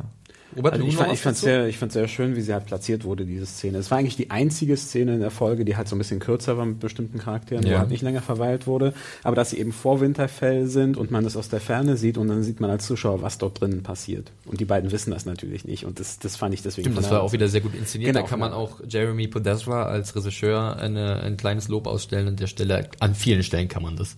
Oh, wir sind so am Schwärmen, das ist ja furchtbar. ähm, und es, wird, es wird ja wirklich, aber es wird, äh, es wird eigentlich nur noch, es gibt noch mehrere Szenen dann zum Schwärmen, zum Beispiel in Winterfell. Denn wir begeben uns halt direkt dann rein in den alten Sitz der Starks, wo jetzt die Botens hausen. Und wir fangen eigentlich an mit so einer klassischen Game of Thrones Sex Position. äh, ne? Also man sieht halt Miranda, äh, die Geliebte von Ramsay, nackt am Fenster stehen und Ramsay halt im Bett liegen. Und äh, es ist halt wirklich eine sehr klassische Methode von Game of Thrones, in die Szene einzusteigen und so ein bisschen Hintergrundinformationen zu vermitteln. Und ich finde es aber auch äh, dann sehr interessant, wie das dann so aufgebaut wird, dass halt auch Miranda nicht weniger Psychopathin ist als Ramsey, dass sich da wirklich zwei gefunden haben und äh, dass sie es gar nicht gut findet, dass jetzt Ramsey mit Sansa vermählt wird. Ähm, wie fandet ihr dann die Szene, das, also, wie fandet ihr die Szene generell? Habt ihr dann, also fandet ihr diesen Aufbau zur Spannung, dass Miranda so als neue Konkurrentin in Anführungszeichen von Sansa jetzt etabliert wird oder als gefährliche Variable, die sich vielleicht dann dazu aufschwingt, Sansa eins auszuwischen? Also ich meine, hat ja vorher schon gesehen, dass sie so eine, da- da- dass sie zu Ramsey so eine, so eine Verbindung hat. Es Mhm. gab ja schon Szenen, allerdings habe ich sie noch nie als so stark wahrgenommen, also dass sie so sehr für ihre, sich, für ihre Ziele irgendwie einsetzt. Bei mir hat es ganz gut funktioniert, vor allem, weil sie halt schon nach außen hin ganz gut diese, diese Unschuldige Ja. aufgeben kann. Und deswegen fand ich dann halt auch diese Szene, wo die sexuelle Anspannung zwischen den beiden so groß war und sie ihn also auf die Lippe beißt. Also das, das fand ich schon, schon ganz cool. Mhm, Dass hier auch nochmal rausgestellt wird, dass sie halt nicht nur weiß, um ihr Leben zu schützen, ihm zu gefallen, Ja. sondern dass sie ihn auch so ein bisschen spielen kann, aber auch gleichzeitig ähm, die gleichen Vorlieben teilt, Ja. mehr oder weniger, und dass die beiden sich wirklich auf eine Art, wie du gemeint hast, gefunden haben. Ja. Das stimmt, ja. Ja. Ja, dann geht's ja eigentlich auch, äh, also beziehungsweise als gute Überleitung finde ich es auch wieder, dass sie halt, man sieht ihr an, Miranda, dass sie halt mit den Gedanken halt nicht gerade bei Ramsey ist oder so, sondern wirklich bei Sansa, äh, die jetzt gerade halt da aufgetaucht ist. Und dann gibt's auch den, den Schnitt wieder, wieder ein schöner Übergang zu Sansa, die wir erstmal in so einem kleinen Raum sehen, wo dann die ältere Magd dazu kommt, die wir letzte Woche Genau. gesehen haben, war auch wieder eine schöne Szene. Wo ihr, sie ihr dann erklärt, wie man das Bat-Symbol Genau, das, das, das, das, das, Stark-Symbol äh, ist eine kleine Kerze in dem zerstörten Turm positionieren. Wollen wo- wir wetten, da kommt irgend so ein Winterfell-Batman dann bin und da, hilft ihr, wenn ich sie bin da wirklich ein bisschen ist? gespannt, was da vielleicht dann noch kommt, weil umsonst führst du sowas nicht ein. Richtig. Nein. Also das ist, das ist jetzt Chekhovs Kerze im Turm.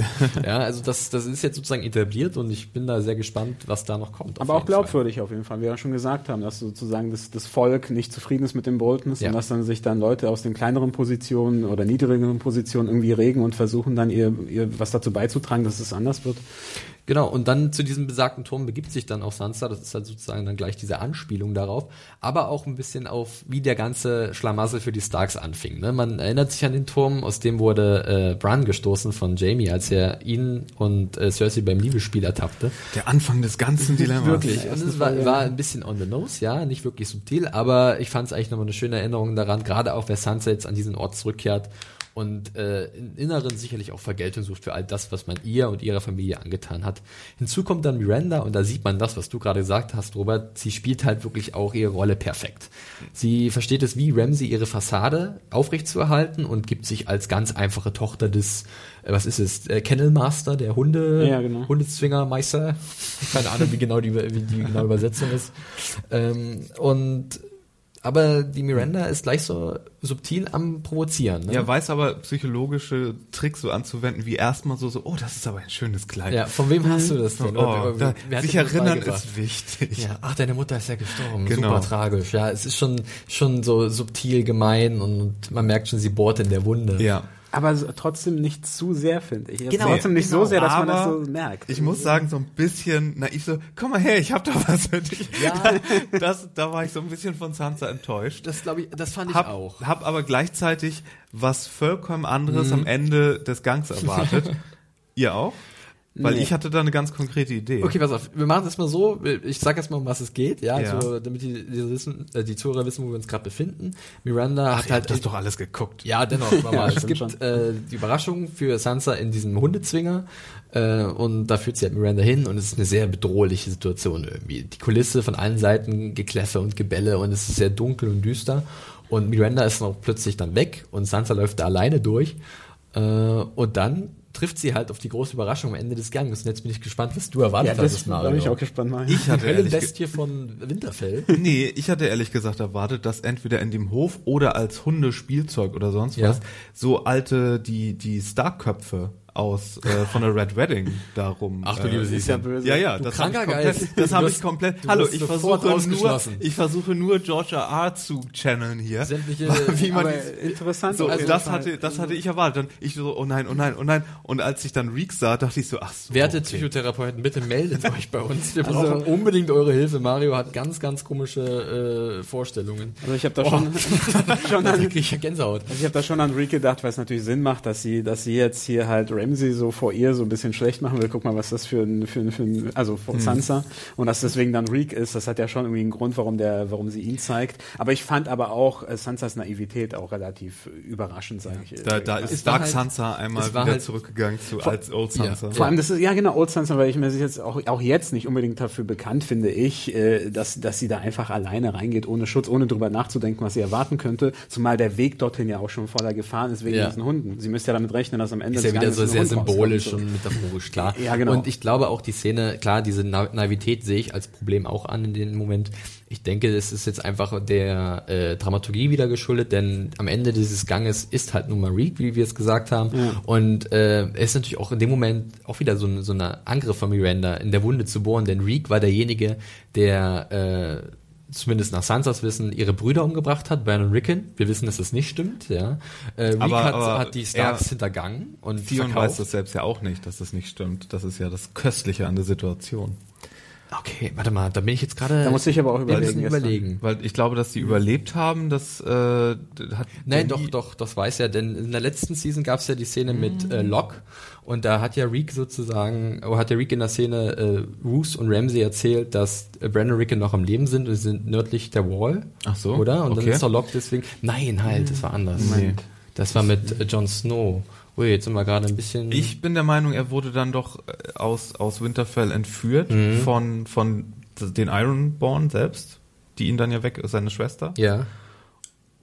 Und dann hat er, glaube ich, nicht mehr mitbekommen, dass, dass, dass nicht die Leichen von äh, Rickon und Naja, also ich glaube, das mit Also- Locke, was ich gerade gesagt habe, das, das war ein bisschen anders, aber ich glaube doch, dass Theon weiß, dass es nicht Brandon Rickon waren, weil es gab, ich bin mir sehr sicher, eine Szene, wo er sagt, ähm, es waren die Kinder des Müllers oder so, Millers Boys und ähm, Brandon Rickon sind noch am Leben, wo sie sind, weiß er jedoch nicht. Und da wurde er auch gefoltert von, von, von Ramsey. Äh, und klar. ich, also liebe Leser, bzw. Zuhörer, wenn Wir werden ihr uns uns da ein bisschen aufklären könnt, macht es bitte. Wir kommen gerade ein bisschen ins Rudern. Ich bin mir nicht mehr so sicher, aber mir war doch schon. Deswegen war die Szene danach mit Reek und, und Ramsey so gut für mich, denn ähm, es kommt ja dann äh, zum Essen zwischen äh, Roose, Ramsey, Roose Frau Walder, Sansa äh, und dann halt Reek als, als Kellner sozusagen. Und äh, da wird ja Reek dazu gezwungen, sich zu entschuldigen für etwas, was er gar nicht getan hat. und vorher aber auch die Szene, wo er sagt, gib mir deine Hand Ja, stimmt, zwischendurch. und er dann ich vergebe dir. Ja, auffällig, das dass, war- dass Ramsey so ein bisschen zahmer geworden ist, ne? Er weiß ganz genau, ich kann jetzt hier nicht mehr so auf den Putz. Naja, weiß was nicht, er heißt Zahmer? Zahmer- Das ist nur Strategie. Ich glaub, gewesen. Natürlich, Genau, genau. natürlich, Ja. natürlich. Ich meine jetzt nicht, dass er seinen Charakter komplett Dass er verändert wirklich hat. nett ist, das- Nein, um Gottes Willen. Aber ich meine, dass er halt nach außen hin wesentlich zahmer geworden ist, weil er halt weiß, er ist jetzt mit Papa Bolton unter einem Dach und der mag ja sowieso, wenn er sich ein bisschen zurückhält und dass es halt nicht so auffällig wird, gerade in der neuen Machtposition als Warden of the North. Und äh, Ramsey spielt da jetzt natürlich mit und hält sich halt nach außen hin zurück. Aber wir sehen ja in Aufnahmen, Da. wie zum Beispiel mit Miranda, dass er halt nach wie vor dieses kranke psychopathische, dieser kranke psychopathische Geist ist. da war so viel Spannung in dieser Szene aber auch Mhm. mit drin, weil du nicht wusstest, okay, was macht Reek jetzt? Äh, kommen jetzt die Gefühle zu Sansa oder die Schuldgefühle bezü bezüglich ihrer äh, Brüder auf und snappt er jetzt und und geht doch gegen gegen äh, Ramsey vor mit einem Ja. Messer, das da ja vielleicht ist oder so oder hat er so große Schuldgefühle, dass er sagt, wenn er sich entschuldigen soll, dass er sich jetzt selbst gleich die Kehle öffnet oder irgendwie sowas. Da hätte alles passieren können. Das war so ein Ja. Drahtseil, Ich diese mein, ganze äh, Szene. Das war Ramsey so sagte gut. selbst, tense, sagte er. Ja, das, ist, ja, das, tense. ist, das ist ja dieses Self-Awareness, so, ey, Das das, ist so großartig, Ja. ja. genauso wie man es selber empfunden Und hat. äh, deswegen, äh, hab- ich habe es ja auch dann wirklich so gelesen, dass halt, beziehungsweise mir geht es so, wo mir, mir erscheint es so, dass Reek halt weiß, dass er halt nicht Baron Rickon umgebracht hat, weil er halt dann dazu wirklich gezwungen wird von Ramsey, äh, zu dieser Lüge zu stehen. Äh, und damit äh, zieht er sich ja nur noch mehr den Zorn von Sansa auf sich, Reek in der Situation. Weil er halt sich dafür entschuldigt, ihr, ihre beiden Brüder umgebracht zu haben, was er nie getan hat. Und das macht es ja für Reek umso schlimmer, dass er halt diese, dass er halt dafür verantwortlich gemacht wird, für etwas, was er gar nicht getan hat. Ja, aber das, ich meine, äh, das würde es ja auch nicht unbedingt besser machen, weil er hat den Befehl ja gegeben, wo er ja nur am Ende schockiert war, war, wie schlimm zugerichtet die Kinder, glaube ich, waren. Also, aber Und also da, ich mich- da hat er, glaube Ja. ich, erst Ja, aber wenn ich mich richtig erinnere, dann war es schon so, dass halt Brandon Rickon gar nicht mehr da waren. Die, er hat halt registriert, ihm wurde gesagt, dass sie geflohen sind aus Winterfell, um dann halt sozusagen dem, dem Volk von Winterfell zu zeigen, ich habe euch gewarnt, was passiert, wenn ihr mir nicht gehorcht. Ja. Ähm, hat er halt dann diese Proxys sozusagen genommen, diese Millers Boys, und die halt aufgeknüpft. Und so halt verbrannt, also dass man halt nicht erkennen konnte, dass es wirklich Brandon Rickon waren.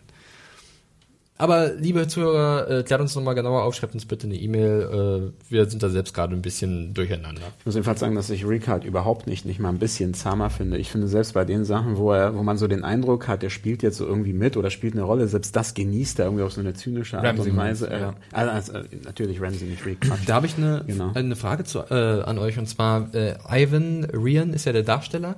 Ähm, und ich finde, man hat so einen kleinen Hang zum Overacting. Also er treibt es ab und zu fast auf die Spitze. Wie gefällt euch seine Darbietung? Also äh, findet ihr das genau richtig für diesen Charakter oder meint ihr, dass es an manchen Stellen, dass er halt zu viel Lust an diesem Psychopathen Nee, hat? er, er finde ich, ist, macht das genau richtig, Mhm. weil er sonst, das hatten wir glaube ich vorher schon mal gesagt, so ein bisschen zu ähnlich wie Joffrey wäre. Ja. Und er ihn dann ja auch so als nächsten Psychopathen äh, abgelöst hätte.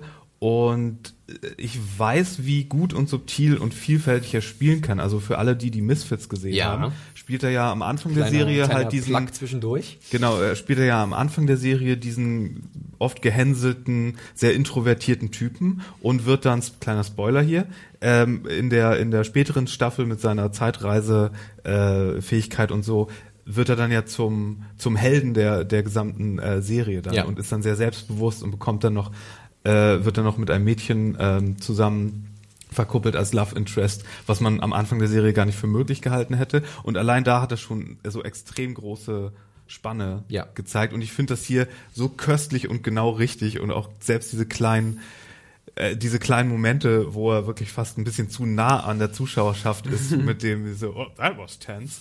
Wir das ist die das, vierte- vierte Wand das ist, das ist fast schon so ein Deadpool-Moment, weißt du? So Ja. Ja, ja, genau. Ein, so, und das ist, finde ich schon richtig brillant. Also ich, ich bin auf jeden Fall jedes Mal aufs Neue von ihm begeistert und ich finde auch, dass das gut funktioniert.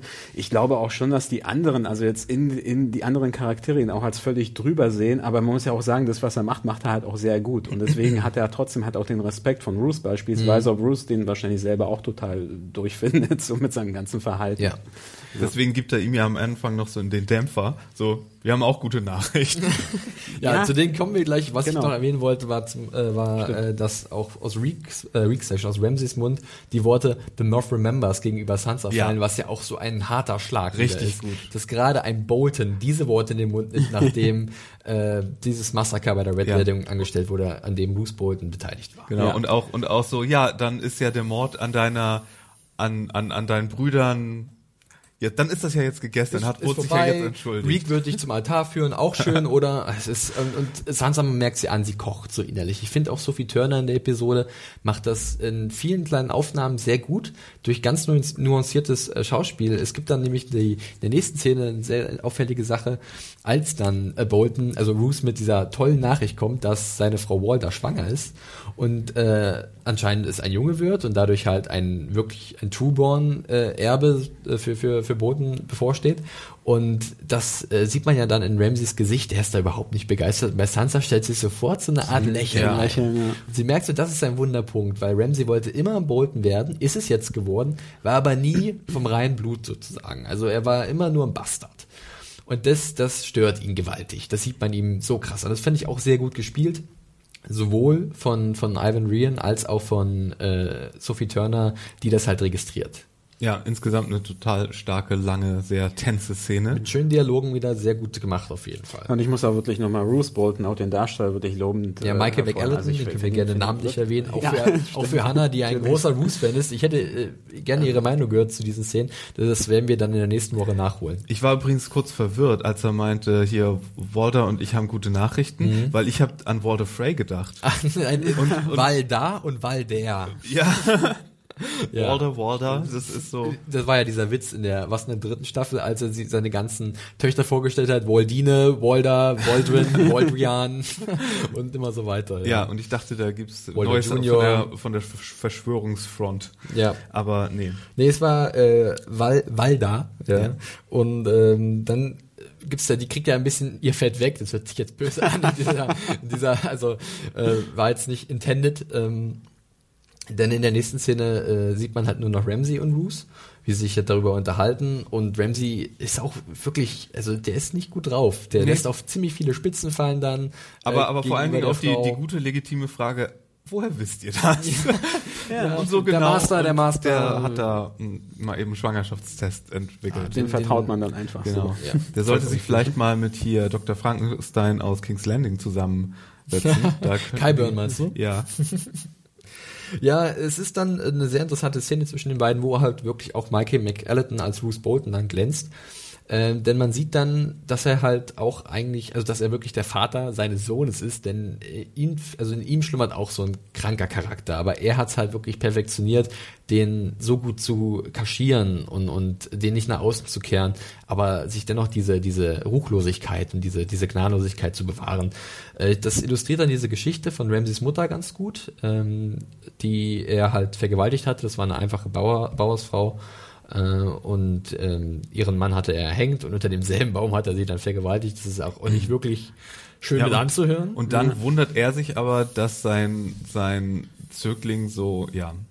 ja, genau. Nicht, dass sowas unbedingt vererbbar ist, aber, Aber- wenn aber- er selbst so eine Tendenz aber er hat, kriegt ja dann... die Kurve am Ende, Bruce, und sagt, ich weiß ganz genau, was du, was, dass du mein Sohn bist, also wie du tickst und äh, dass ich in dir, als dann deine Mutter mit dir als kleines Kind an, an die Tore der Dreadfort geschlagen haben, genau wusste, ja, du bist Auch- mein auch mutiger äh, Zug, ja. ja. aber wundert er sich Kind. wirklich, dass Ramsey so, so, so ist? Also ich muss mich jetzt selber natürlich auch zurückrudern, Nee, weil ich glaube, in der letzten oder vorletzten Staffel, als diese ganze Sache mit Reek anfing, Da war er kam er weil ja, das war da sehr kam, drastisch. Da Aber kam er war er nicht ja schockiert, zur, oder? na, er kam aber in die Burg zurück und na, ich hatte schon das Gefühl, dass er dachte, oh Ich glaube, er, Gott. ich, ich ja? glaube, er weiß schon, was er, was er seinem Sohn zutrauen kann. Aber im Moment bei Reek war es halt eher das Entsetzen, weil er halt mit Reek noch was machen wollte, also mit Theon noch was machen wollte. Er Ja, hat genau. halt gesehen, es ist halt noch ein wertvoller Preis, in Anführungszeichen, äh, den er vielleicht im Zusammenspiel mit den Greyjoys, wo sind die Greyjoys, äh, gut einsetzen kann. Tja. Genau, aber ich hatte auch nicht den Eindruck, dass er jetzt wirklich schockiert ist im moralischen Sinn, dass er denkt, oh Nee, Gott, der, der verstümmelt da jemanden und macht ihn zu seinem persönlichen Sklaven. Ja, mit der Geschichte von, von der Mutter von Ramsey ist es so ein kleiner Verweis wieder in Richtung Bücher. Da wird der Brauch der First Knight äh, referenziert. Turner Nocte oder so. Genau, gibt's ja auch äh, in, in, in der wahren Prima Historie, Nocte. Prima So, Nocte, genau. ja. Ähm, der, wo halt der Lehnsherr äh, vor der Hochzeit äh, seines Untertanen mit dessen Frau eine Nacht verbringen darf. Äh, das wird übrigens in dem Investors in diesem Kontext im Norden ab und zu noch äh, fabriziert dieser Brauch, wurde aber eigentlich unter der Regentschaft der Starks verpönt. Also die haben waren sich dagegen ausgesprochen, aber die Boltons waren immer ein bisschen anders. und äh, er hat, also Bruce hat das auch selber mal durchgesetzt. Ja, aber äh, Abschluss der Szene ist, dass er halt wirklich sagt, du bist mein Sohn, keine Bange, egal äh, was da mit Und dem ich hab- Nachwuchs passiert. Und ich habe dich noch mehr lieb, wenn du diesen Krieg für mich gewinnst. Ja, und jetzt stimmt, lass uns gemeinsam gegen Stannis kämpfen. Ich meine, diese Sohn-Sache gibt's auch einen interessanten Bogen zu den Büchern. Ich glaube, Buchleser kommen in der Episode voll auf ihre Kosten, denn es gibt so viele schöne kleine Parallelen. Habe ich ein bisschen genauer in der Review äh, ange, äh, angedeutet, beziehungsweise ähm, beschrieben, äh, die ihr auf unserer Seite finden könnt. Könnt ihr gerne mal reinlesen. Ich lasse es jetzt einfach mal raus. Nicht, dass das vielleicht zu spoilerig ist für andere Leute. Ähm, von daher. Eine Frage das. ist im Raum, die ich mich die ganze Zeit, ähm, die ich mir die ganze Zeit stelle, und zwar ist hat Ramsey Bruce Bolton gegenüber tatsächlich väterliche Loyalitätsgefühle oder hat er da wirklich, weil im Grunde, wenn er jetzt ganz Mhm. ruchlos wäre, könnte er einfach sagen, okay, das Königspaar hat jetzt einen Unfall oder hätte er auch längst seinen Vater, seit er als er noch gar nicht wusste, dass ein Ja. Bruder unterwegs ist, hätte er auch seinem Vater den Chaos machen können. Dann wäre ja eigentlich wäre das, das- ja. äh, an ihn gegangen. Und wenn er so komplett hundertprozentig opportunistisch nur denken würde, dann wäre das wahrscheinlich der richtige Schritt gewesen. Das ist eine sehr gute Frage, finde ich. Und ich empfinde das aber schon so, dass es seine einzige Achillesferse, seine einzige richtige Schwäche ist, dass er schon diese echten äh, familiären oder väterlichen Gefühle Dieses, hat. diesen Drang, seinen Vater stolz Ja, zu machen. genau. Also, dass er sein, wirklich sein wahrer Man- Sohn ist, nicht nur ein Genau. Bastard. Man sieht das, finde ich, auch an dieser am Ende dieser Szene, wo er dann sagt, für diesen Krieg, für mich, dann, dann das sind die einzigen Szenen, wo Ramsey wirklich naiv erscheint bei mir immer. Mhm. Wenn ihm irgendwas versprochen wird, dass er so sich eine bessere Stellung in dieser Familie erarbeiten kann, dann ist er plötzlich gar nicht mehr so der gemeine, zynische Ja. Typ, der sonst immer alle anderen gut durchschaut und gut ausspielen kann. Plötzlich ist, ist er auch gerne der, derjenige, der halt was für ihn tut. Genau, und ähm, das zum einen, also ich finde es jetzt auch, ich finde es aber auch sehr spannend, was zum Beispiel jetzt mit dem Nachwuchs von Bolton passiert, weil da merkt man schon bei Ramsey an, dass das ein Wunderpunkt ist. Und was auch sehr spannend ist, dass jetzt Sansa sozusagen mitbekommen hat, äh, hier, da ist die Schwachstelle von Ramsey. Und äh, Littlefinger hat ja gesagt, du musst dich durchsetzen, du wirst dich durchsetzen. Er hat da keine Zweifel. Und natürlich ist die Spannung jetzt groß, wie Sansa sich durchsetzen will. Sie hat jetzt schon mal so ein, eine Möglichkeit in Aussicht gestellt bekommen, wo halt äh, Ramsey angreifbar ist, wo sie halt manipulieren kann.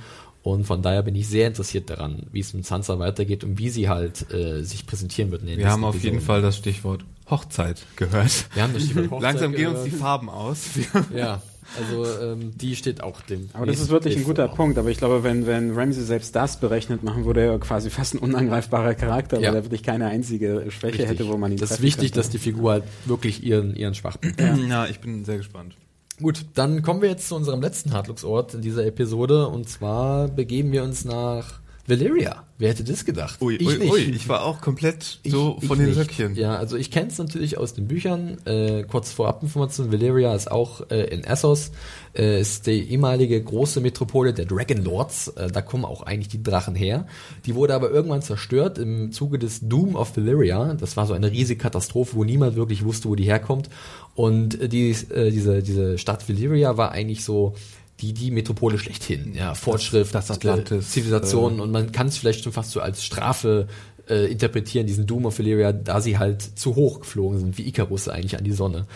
Ähm, ja, und jetzt schippern halt Tyrion und Jorah auf einmal da durch. tief gegraben.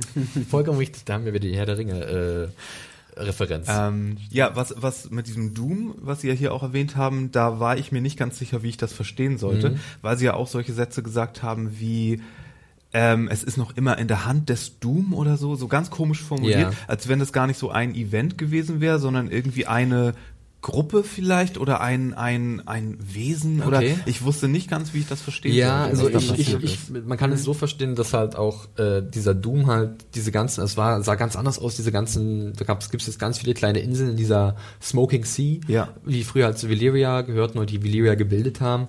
Und äh, dieser Doom ist halt immer noch da, weil halt äh, es immer noch so verflucht ist durch dieses Event. Also Okay. direkt eine Gruppierung will ich damit nicht verbinden, sondern einfach dieses Ereignis, das halt diese komplette Zivilisation ausgelöscht hat, beziehungsweise nicht alle, weil Targaryens gab es ja dann auch danach, die mussten halt sich dann bloß anders orientieren, Richtung Westeros.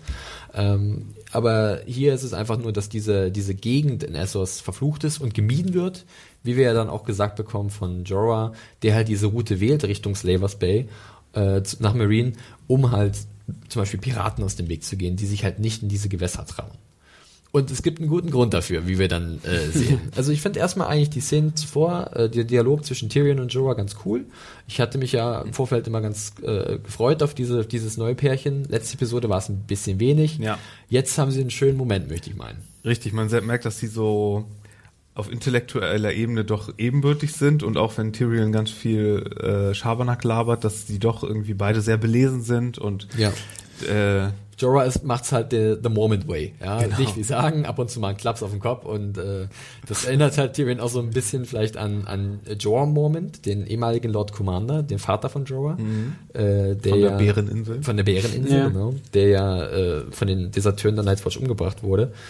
Ähm, ja, fand ich eigentlich ganz cool, diese, diese, diese, diese Kombination jetzt. Genau, aber trotzdem, ich meine, es kommt ja dann noch im, im, im Laufe dieser Szene, dass, dass, dass Jorah halt dort so ein bisschen aufweicht dann gegenüber Tyrion. Und das fand ich halt gut, dass es so glaubwürdig gemacht Mhm. wurde, weil ich hatte so ein bisschen Angst davor. Mir war klar, irgendwann kommt dieser Moment, wo die sich so ein bisschen annähern, dass alles ein bisschen menschlicher wird. Und ich dachte, dass es dann vielleicht nicht gut gut funktioniert. Ja. Aber es hat, wurde sehr gut aufgebaut, finde ich. Ja, fand ich nämlich auch. zu. Und äh, wir begeben uns halt jetzt nach Valyria, beziehungsweise in die Ruinen von Valyria. Und euer erster Eindruck?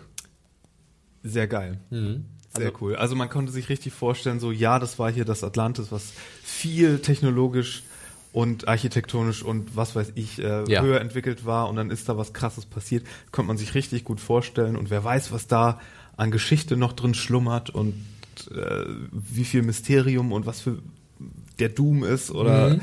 was auch immer, das war richtig, richtig spannend und dann kommen auch endlich das, was, Ja. äh, wo ich meine Aber- ganze Hoffnung reinsetze. Ganz auch. kurz noch, wirklich, bevor wir zu diesem wunderbaren Moment kommen, Robert, du zu Valyria? Also ich fand schon, wie man es aus der Ferne gesehen hat, Ja. das hat mich schon, das hat mich schon sehr beeindruckt, weil das wirklich so diese, die, dieses Geheimnisvolle, man hat sofort auch so ein bisschen Unbehagen gehabt. Wie Es diese, wurde auch so oft genamedroppt in den fünf Staffeln vorher Mhm. jetzt. Das Genau. kommt noch hinzu, aber rein einfach diese Optik, dass man es weit entfernt sieht und die fahren jetzt dahin und man denkt sich, oh Gott, was passiert da jetzt? Also es wurde wirklich sehr gut aufgebaut, fand ich. Und, Ja. und in Herr der Ringe, äh, an welche Szene mich das erinnert, ist in Die Gefährten, als sie an die Stelle kommen, wo diese beiden Steinstatuen Ja. da Ja. am Fluss stehen und wo Gollum die verfolgt und wo und sowas. Und das war auch so bewachsen und so ein bisschen Ruinen, wo ja auch Ja. Statuen da neben, nebendran sind. Ich erinnere und mich.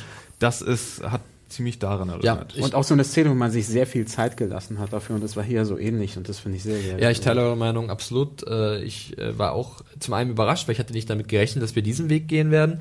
Fand es aber natürlich super, weil mir hat auch diese ganze Szenerie sehr gut gefallen, äh, sah sehr schön aus, ähm, sehr gut, äh, sehr gute Effekte. Und wie Tyrion seinen ersten Drachen sieht. Und das, ist war halt hervorragend. so- Es war halt so diese, es war halt, das passt wie die Faust aufs Auge. Wir befinden uns in Valyria, dem Ursprungsort der Drachen, und auf einmal kommt tatsächlich ein Drache Hm. Ja. angeflogen. What und, are the odds? Ja, und, und Tyrion, also es ist natürlich extremer Zufall, wurde getimed, ähm, aber Tyrions Blick nach oben, ist halt, da, da gu- guckt man halt mit. Man ist mit ergriffen von diesem Moment, weil es weil es auch wieder musikalisch schön begleitet ist durch ganz leichte äh, äh, Einsätzen von Musik und natürlich dieser dieser diese großen Augen von Tyrion, die man halt auch hat, ne, in dieser Situation. Und- Fand es eine sehr schöne Szene. Und äh, gleichzeitig ist es ja auch das Poster, der Postermoment Ja. von der fünften Staffel. Ah, stimmt, äh, ja. Sieht man ja, wie er auf so einem vernebelten Schiff ähm, über sich einen Drachen hat.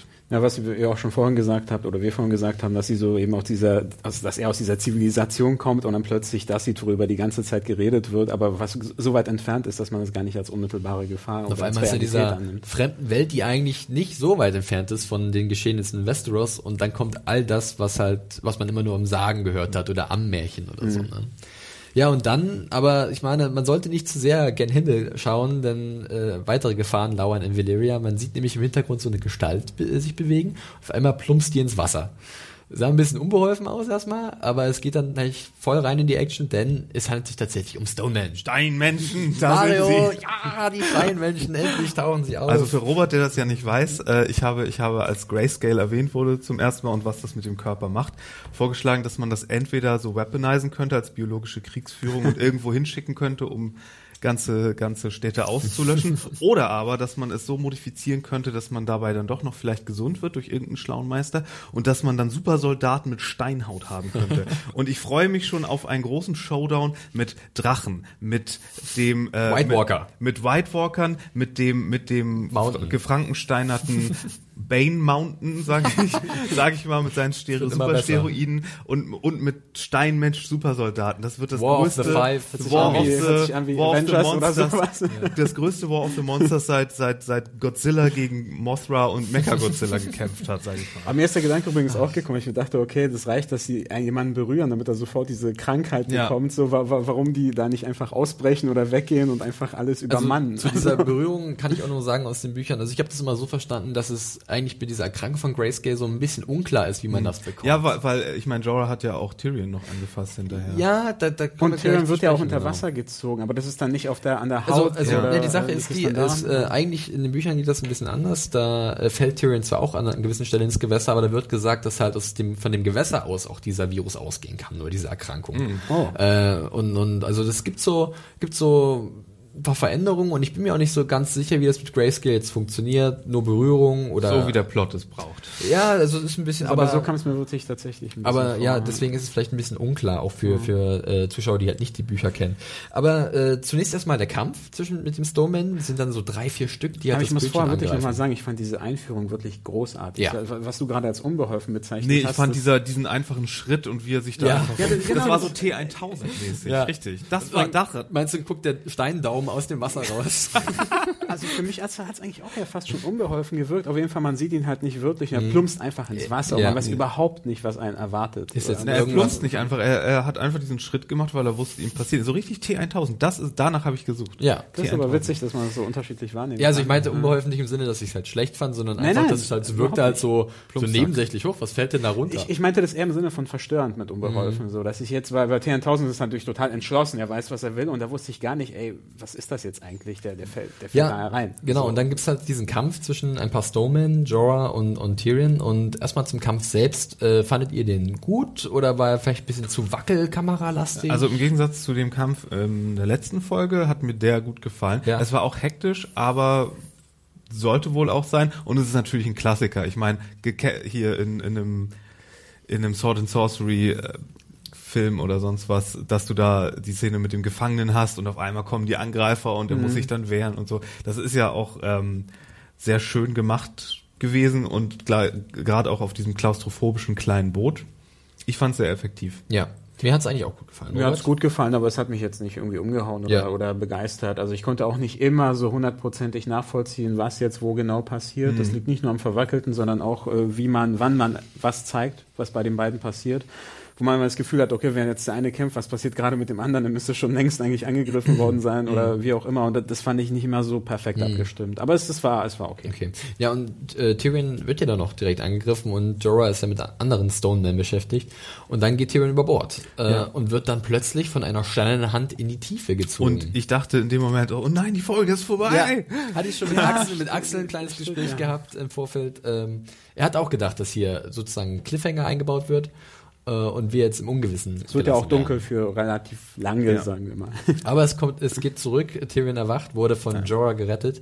Es geht jetzt erstmal über den Landweg weiter, jedoch nicht ohne eine sehr spannende Entwicklung, die noch am Ende getätigt wird. Und zwar sehen wir Jorah, wie er halt so ein bisschen Erster Commander der Steinmenschenarmee, Jorah Mormont.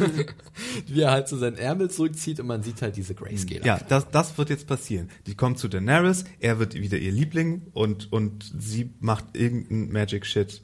Und er ist dann Sie holt den Zauberstab sehr, heraus ja, und, und dann, dann äh, kommt immer noch die Grayscale-Haut, aber er bleibt bei Verstand und er ist der erste der vielen neuen super Steinsoldaten, die dann zusätzlich zu ihrer Armee noch Thing. dazukommen. Aber wie lange dauert es eigentlich, bis man dann so ganz Körper Diese, diese, ist, also äh, diese ganze Grayscale-Erkrankung, ich bin da leider kein, kein Fachmann in diesem medizinischen Gebiet äh, von Westeros. äh, ich fand es auch mal auch mal ein bisschen undurchsichtig, weil bei Shireen ist es ja so, dass sie halt frühzeitig behandelt wurde und dadurch Genau. ist sie halt fest auf einer Position. Sie ist jetzt eigentlich nicht mehr krank, sondern nur noch gezeichnet. Äh, bei äh, Jorah weiß ich nicht, wie das denn jetzt abläuft. Ich glaube, wenn man älter ist, dann äh, ist es nicht so einfach, da noch sofort äh, das, das, sozusagen das zu bekämpfen. Ähm, wenn nicht, musst du halt wirklich sehr viele Wege, oder sehr viele Dinge in die Wege leiten, um äh, was zu finden, um Grayscale-Erkrankung aufzuhalten. Ich finde es jetzt äh, natürlich sehr spannend, wie es das mit Jorah ist. Und natürlich ist es auch so dieser Aspekt, wie lange wird er es geheim halten können oder wird Tyrion dahinter kommen und wie, inwiefern bringt der andere in Gefahr? Wie, inwiefern bringt der andere in Gefahr, vollkommen richtig. Äh, das ist schon alles eigentlich sehr clever, möchte ich meinen, und auch eine interessante Anpassung zu den Büchern ich muss mal wieder den Bogen spannen, auch wenn ich nicht, dazu viel, äh, nicht zu viel dazu erzählen möchte. Bitte, bitte. Äh, wegen den Spoilern, genau. Aber äh, es wird halt ein bisschen was verändert. Äh, und es ist so eine indirekte Bestätigung, dass ein Teil aus den Büchern jetzt wahrscheinlich komplett rausgelassen wird. Ähm, also da wird man das sehen. Ich, ich, also ich vermute, dass es wirklich das gewesen ist und diesen einen, um diese eine Partei in den Büchern, äh, da man jetzt ein bisschen was angepasst hat. Äh, ich freue mich auf jeden Fall, wie es jetzt weitergehen wird mit Jorah und Tyrion äh, auf ihrem Weg nach Marine, wo sie jetzt lang äh, reisen werden. Also vielleicht wieder in die Box, Mario. Wäre das nicht wunderbar? vielleicht kommen sie ja, ich weiß nicht, inwiefern das geografisch möglich ist, aber wo du so traurig warst, dass sie nicht in der Stadt. Ähm, ah, da sind sie jetzt schon vorbei, Volantis. Volantis, genau. Ja. Vielleicht. Aber weiß, sie werden noch. Es könnte jetzt, es könnte jetzt noch Astapor zwischendurch vielleicht kommen, weiß ich gar nicht. Nee, das ist eigentlich auf der anderen Seite. Aber hm. ich, ich Sie haben ja gesagt, das könnte jetzt ähm, noch mal eine Weile dauern. Also ja. ich fürchte, ich fürchte so das so große Zusammentreffen ja. mit Daenerys. Ich glaube, das findet nicht vor letzter Folge oder so. Ja, ja, die klassische neunte, zehnte Episode. Die, genau, so. na, so dann, wenn, wenn irgendwas krasses wieder passiert ja, ist, so ja. als letzten Dämpfer noch glaube, als Cliffhanger. Das ist ja auch wirklich das, worauf man sich, glaube ich, mit am meisten ja. freut oder gespannt okay. ist irgendwie. Ich fand jetzt auch, äh, auch diese letzte Szene, wo er so, so am Arm sieht, dass er jetzt infiziert wurde. Ich meine, das hat man auch schon, äh, wie bei anderen Szenen vorhin, auch schon in tausend anderen Filmen, äh, Zombie-Filmen vor allem gesehen. Und, ja. Und es wurde auch, so, sehen, es wurde auch eigentlich genau. ganz interessant vorbereitet über Stannis, der ja in der letzten Episode im Gespräch mit Shireen so gesagt hat, man hatte mir geraten, dich nach Volantis, äh, nee, nach Valeria zu schicken, wo die ganzen Stonemen verbannt wurden. Und jetzt mhm. sozusagen gleich den Brücke, Sprung ja. dahin. Mhm. Auch ganz clever eigentlich. Ich habe mich aber, das habe ich auch schon gesagt, irgendwie gleich gefragt, ja gut, aber äh, Tyrion wurde jetzt auch irgendwie unter Wasser sogar wirklich gepackt. Mhm. Und warum hat er es jetzt nicht? Aber ja. klar, wenn, wenn, es da so unklar ist mit diesen Infizierungen. Ich finde es auch, also ich möchte, ich möchte ja gar nichts, äh, mir ist auch reine Spekulation. Also ich habe da in den Büchern auch mal meine Probleme gehabt, festzustellen, wann wer wie an Grayscale erkrankt. Äh, ist, und ja. ich, vielleicht kommt da noch was in der Serie. Ich, Wenn man das jetzt mit realistischen Bekra Erkrankungen, äh, so Infizierungskrankheiten vergleicht, auch wenn jemand ansteckend ist und irgendwie was Ansteckendes hat oder irgendwie du in Kontakt mhm. mit dem kommst, bist du ja auch nicht automatisch infiziert, ja, sondern hast da so eine, so eine Chance und so eine, ja, äh, inwiefern genau. so. Und dann hatte Jorah in diesem Moment einfach Pech und selbst wenn Tyrion angefasst worden wäre, dann wäre das jetzt nicht automatisch mhm. so ein Zauberspruch gewesen, du bist, hast jetzt, ja, klar, äh, ja, du bist jetzt ein Steinmensch. okay, zieht, ja. ja. dann machen wir eine Schleife drum. Die Zeit mhm. drängt wie immer. Mensch, wir haben schon wieder so viel auf dem Tacho. Äh, wir machen noch ein kleines Fazit, ganz fix. Ich fange einfach mal an, da könnt ihr eure Gedanken gerne mal sammeln. Äh, ich hatte ja die Review geschrieben, habe viereinhalb von fünf Sternen gegeben, wurde abermals gerüffelt, warum ich nicht fünf gegeben habe. Äh, ich gebe es auch ein bisschen zu, also das war für mich wirklich die beste Episode bisher aus der fünften Staffel. Ähm, wir haben halt wirklich, wir hatte wirklich, hätte noch Bock auf Lina Heddy und was weiß ich, ah, äh, und Zusammenspiel mit Diana Rick zum Beispiel gerne noch eine Szene gehabt in King's Landing. So eine richtig, wo zwei Schauspieler aufeinandertreffen, die einfach nochmal das Ganze auf ein ganz anderes Niveau mal hieven. Das hier Niveau ist hier wahnsinnig hoch aber sozusagen noch die Sahne auf der Kirsche oder die Kirsche auf der Sahne. So immer man das, äh, also Sahne, Kirsche, nochmal Sahne auf der Kirsche. Äh, aber ich fand es dennoch eine sehr starke Episode. Es gab wieder sehr tolle Dialoge. Ich fand das Drehbuch von Brian Cockman, die Übergänge zwischen den Szenen sehr gut. Ich fand es auch visuell teilweise exzellent. Also sei es jetzt die Szene mit den Drachen, sei es Valyria. Viel Einsatz von Licht, der mir gut gefallen hat. Ich fand die Fortschritte in vielen Handlungssträngen sehr spannend und sehr interessant, äh, sei es jetzt bei Sansa im Winterfell, äh, bei Tyrion und, und, und Jorah oder auch halt in Marine bei Daenerys. Äh, ich fand halt auch, dass gerade für Buchleser hier einige sehr spannende Sachen drin waren, weil große Änderungen gemacht wurden oder sagen wir mal nicht große Änderungen, aber Änderungen, die sehr spannend sind und, und wo man als Buchleser halt direkt äh, die, die Szenen aus den Büchern im Kopf hat oder direkte Zitate aus den Büchern, was ein netter Bonus ist. Und von daher bin ich hier eigentlich äh, fast komplett Feuer und Flamme für Kill the Boy, das bei mir ganz knapp an der Komplett- oder Bestwertung vorbei schrammt. Mario, deine sehr, Wertung? Sehr schön. Ähm, ich habe gemerkt, als ich dachte, das ist jetzt die letzte Szene und das mit Tyrion ist so der Cliffhanger und als ich äh, so merkte, wie ich so gen, gen Bildschirm reichte und schrie, nein! Irgendwie, dass ich, dass ich jetzt Was? wieder kommt, dass, Sorry. dass ich jetzt wieder komplett drin bin und ähm, was ich so die letzten Folgen so ein bisschen vermisst habe, mhm. obwohl ich ja die zweite und dritte auch ziemlich gut fand, dass ich jetzt komplett wieder drin bin und dass jetzt in der Mitte der Staffel, wie auch die letzten Jahre eigentlich so komplett jetzt hier in richtiger, äh, richtig in Fahrt ist, die Serie. Tolle Folge, visuell, Dialoge waren wieder sehr viel besser, ähm, viele gute Charaktermomente, die sich Zeit genommen haben. Ich ähm, bin sehr gespannt. Den Ausflug nach Valyria, das war ein richtig kleines Highlight auch zum Schluss. Äh, das war die Kirsche. Auf der Sahne, auf der Kirsche, auf der Sahne. Der Wir machen einen Kirschensahnenbaum.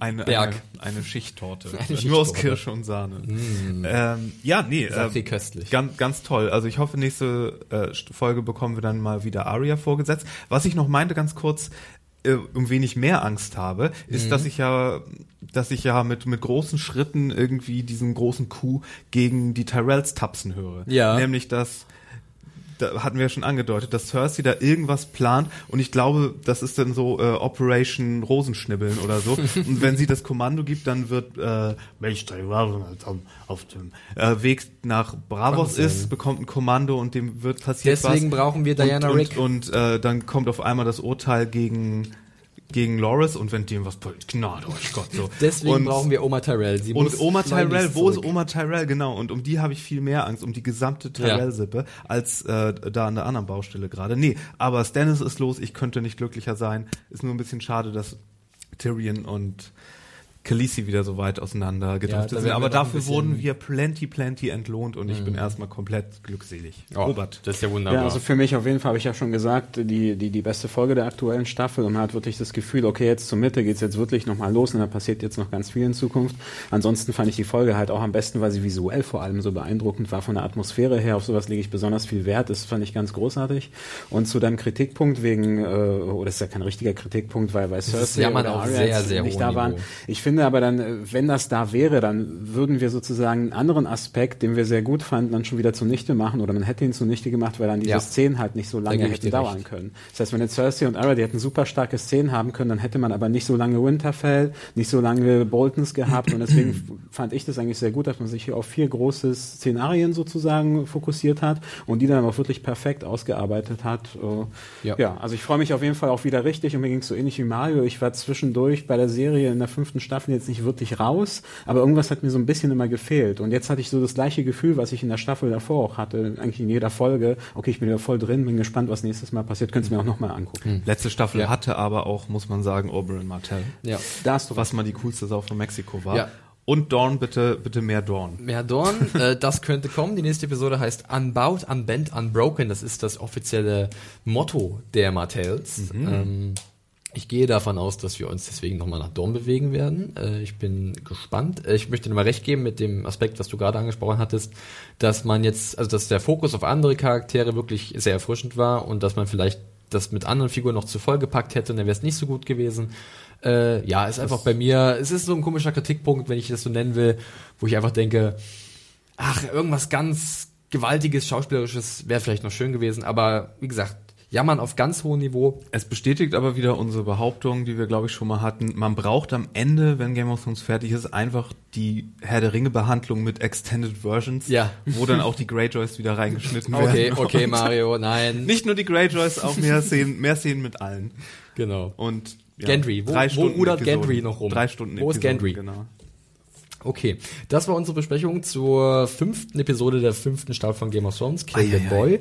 Wir haben schon wieder anderthalb Stunden auf der Uhr, äh, doch bevor wir hier das Ding komplett abschließen, nochmal der Hinweis zu unserem Sponsor, da muss ich nach dem Zettel kramen, den habe ich hier.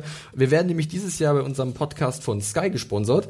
Ähm, die zeigen die aktuellen Episoden der fünften Staffel von Game of Thrones immer sonntags parallel, oder in der Nacht von Sonntag auf Montag äh, um 3 Uhr parallel zur US-Ausstrahlung. Am nächsten Morgen um 8 Uhr gibt es dann äh, über Sky Plus auf dem Festplattenreceiver abzurufen und seit dem 27.04. könnt ihr immer montags 21 Uhr die neueste Folge von Game of Thrones äh, in der deutschen Fassung sehen. Äh, schaut da bitte rein. Ja, wir, äh, da könnt ihr nämlich nächste Woche wieder bei unserem Podcast schon mithören und uns tolle E-Mails schicken, was eure Meinung ist und uns vielleicht unsere Fragen beantworten Denkt daran, ja, äh, podcast.serienjunkies.de könnt ihr uns erreichen. Ansonsten natürlich auch über Twitter oder Facebook oder wie auch immer, äh, entweder direkt an die Serienjunkies oder uns persönlich äh, eine Nachricht zukommen lassen. Zum Beispiel dem Robert auf Twitter, wo er unter dem Handle Also der Berater. ist, der Berater verfügbar ist. Oder auch Mario unter dem Firewalk with Me mit zwei E am Ende. mit zwei E am Ende. Mich könnt ihr auf Twitter unter dem Handle John Ferrari finden. Twittert uns an, schreibt uns Sachen, hinterlasst uns Feedback. Wir freuen uns über alles. Äh, und ansonsten machen wir jetzt hier einfach die Schleife drum. Ganz kurze Info noch. Ich freue mich, ich darf heute noch auf die Premierenveranstaltung von der Game of Thrones Ausstellung. Ich muss noch ein bisschen Neid auf mich ziehen. Du Sau. Ja, ich, äh, wir werden auch ein bisschen Videos da machen und ein bisschen was äh, produzieren. Wir haben auch ein Interview mit äh, Liam Cunningham. Ich bin da sehr gespannt drauf. Und das werdet ihr, werdet ihr dann in den nächsten Wochen oder nächsten Tagen bei uns auf der Seite finden können. Äh, vielleicht ist ja einer von den Zuhörern sogar bei der Ausstellung. Wir sind morgen nochmal da am Vormittag. Äh, kommt ruhig auf uns zu. Wir sind äh, nicht scheu. Anne und ich sind auch am Start. Wenn ihr wisst, wie wir aussehen. Wenn ihr wisst, wie wir aussehen, genau. Äh, Nochmal liebe Grüße an die Hanna. Robert, du hast sie sehr gut vertreten. Äh, danke, dass du dabei gewesen bist. Mario, ich Gerne. verabschiede mich von dir. Wir sehen uns nächste Woche wieder. Äh, Robert sich natürlich auch wieder, aber wahrscheinlich nicht in diesem Podcast, weil Hanna wieder da ist und ihren Platz claimen wird. Ich mache mir einen Talk bei Combat. Du machst ein, genau, einen Talk bei Combat oder was in der Richtung, ein Trial bei Combat um den Podcastplatz. Wir verabschieden uns. Macht's gut, liebe Freunde. Arrivederci. Ciao. Tschüss.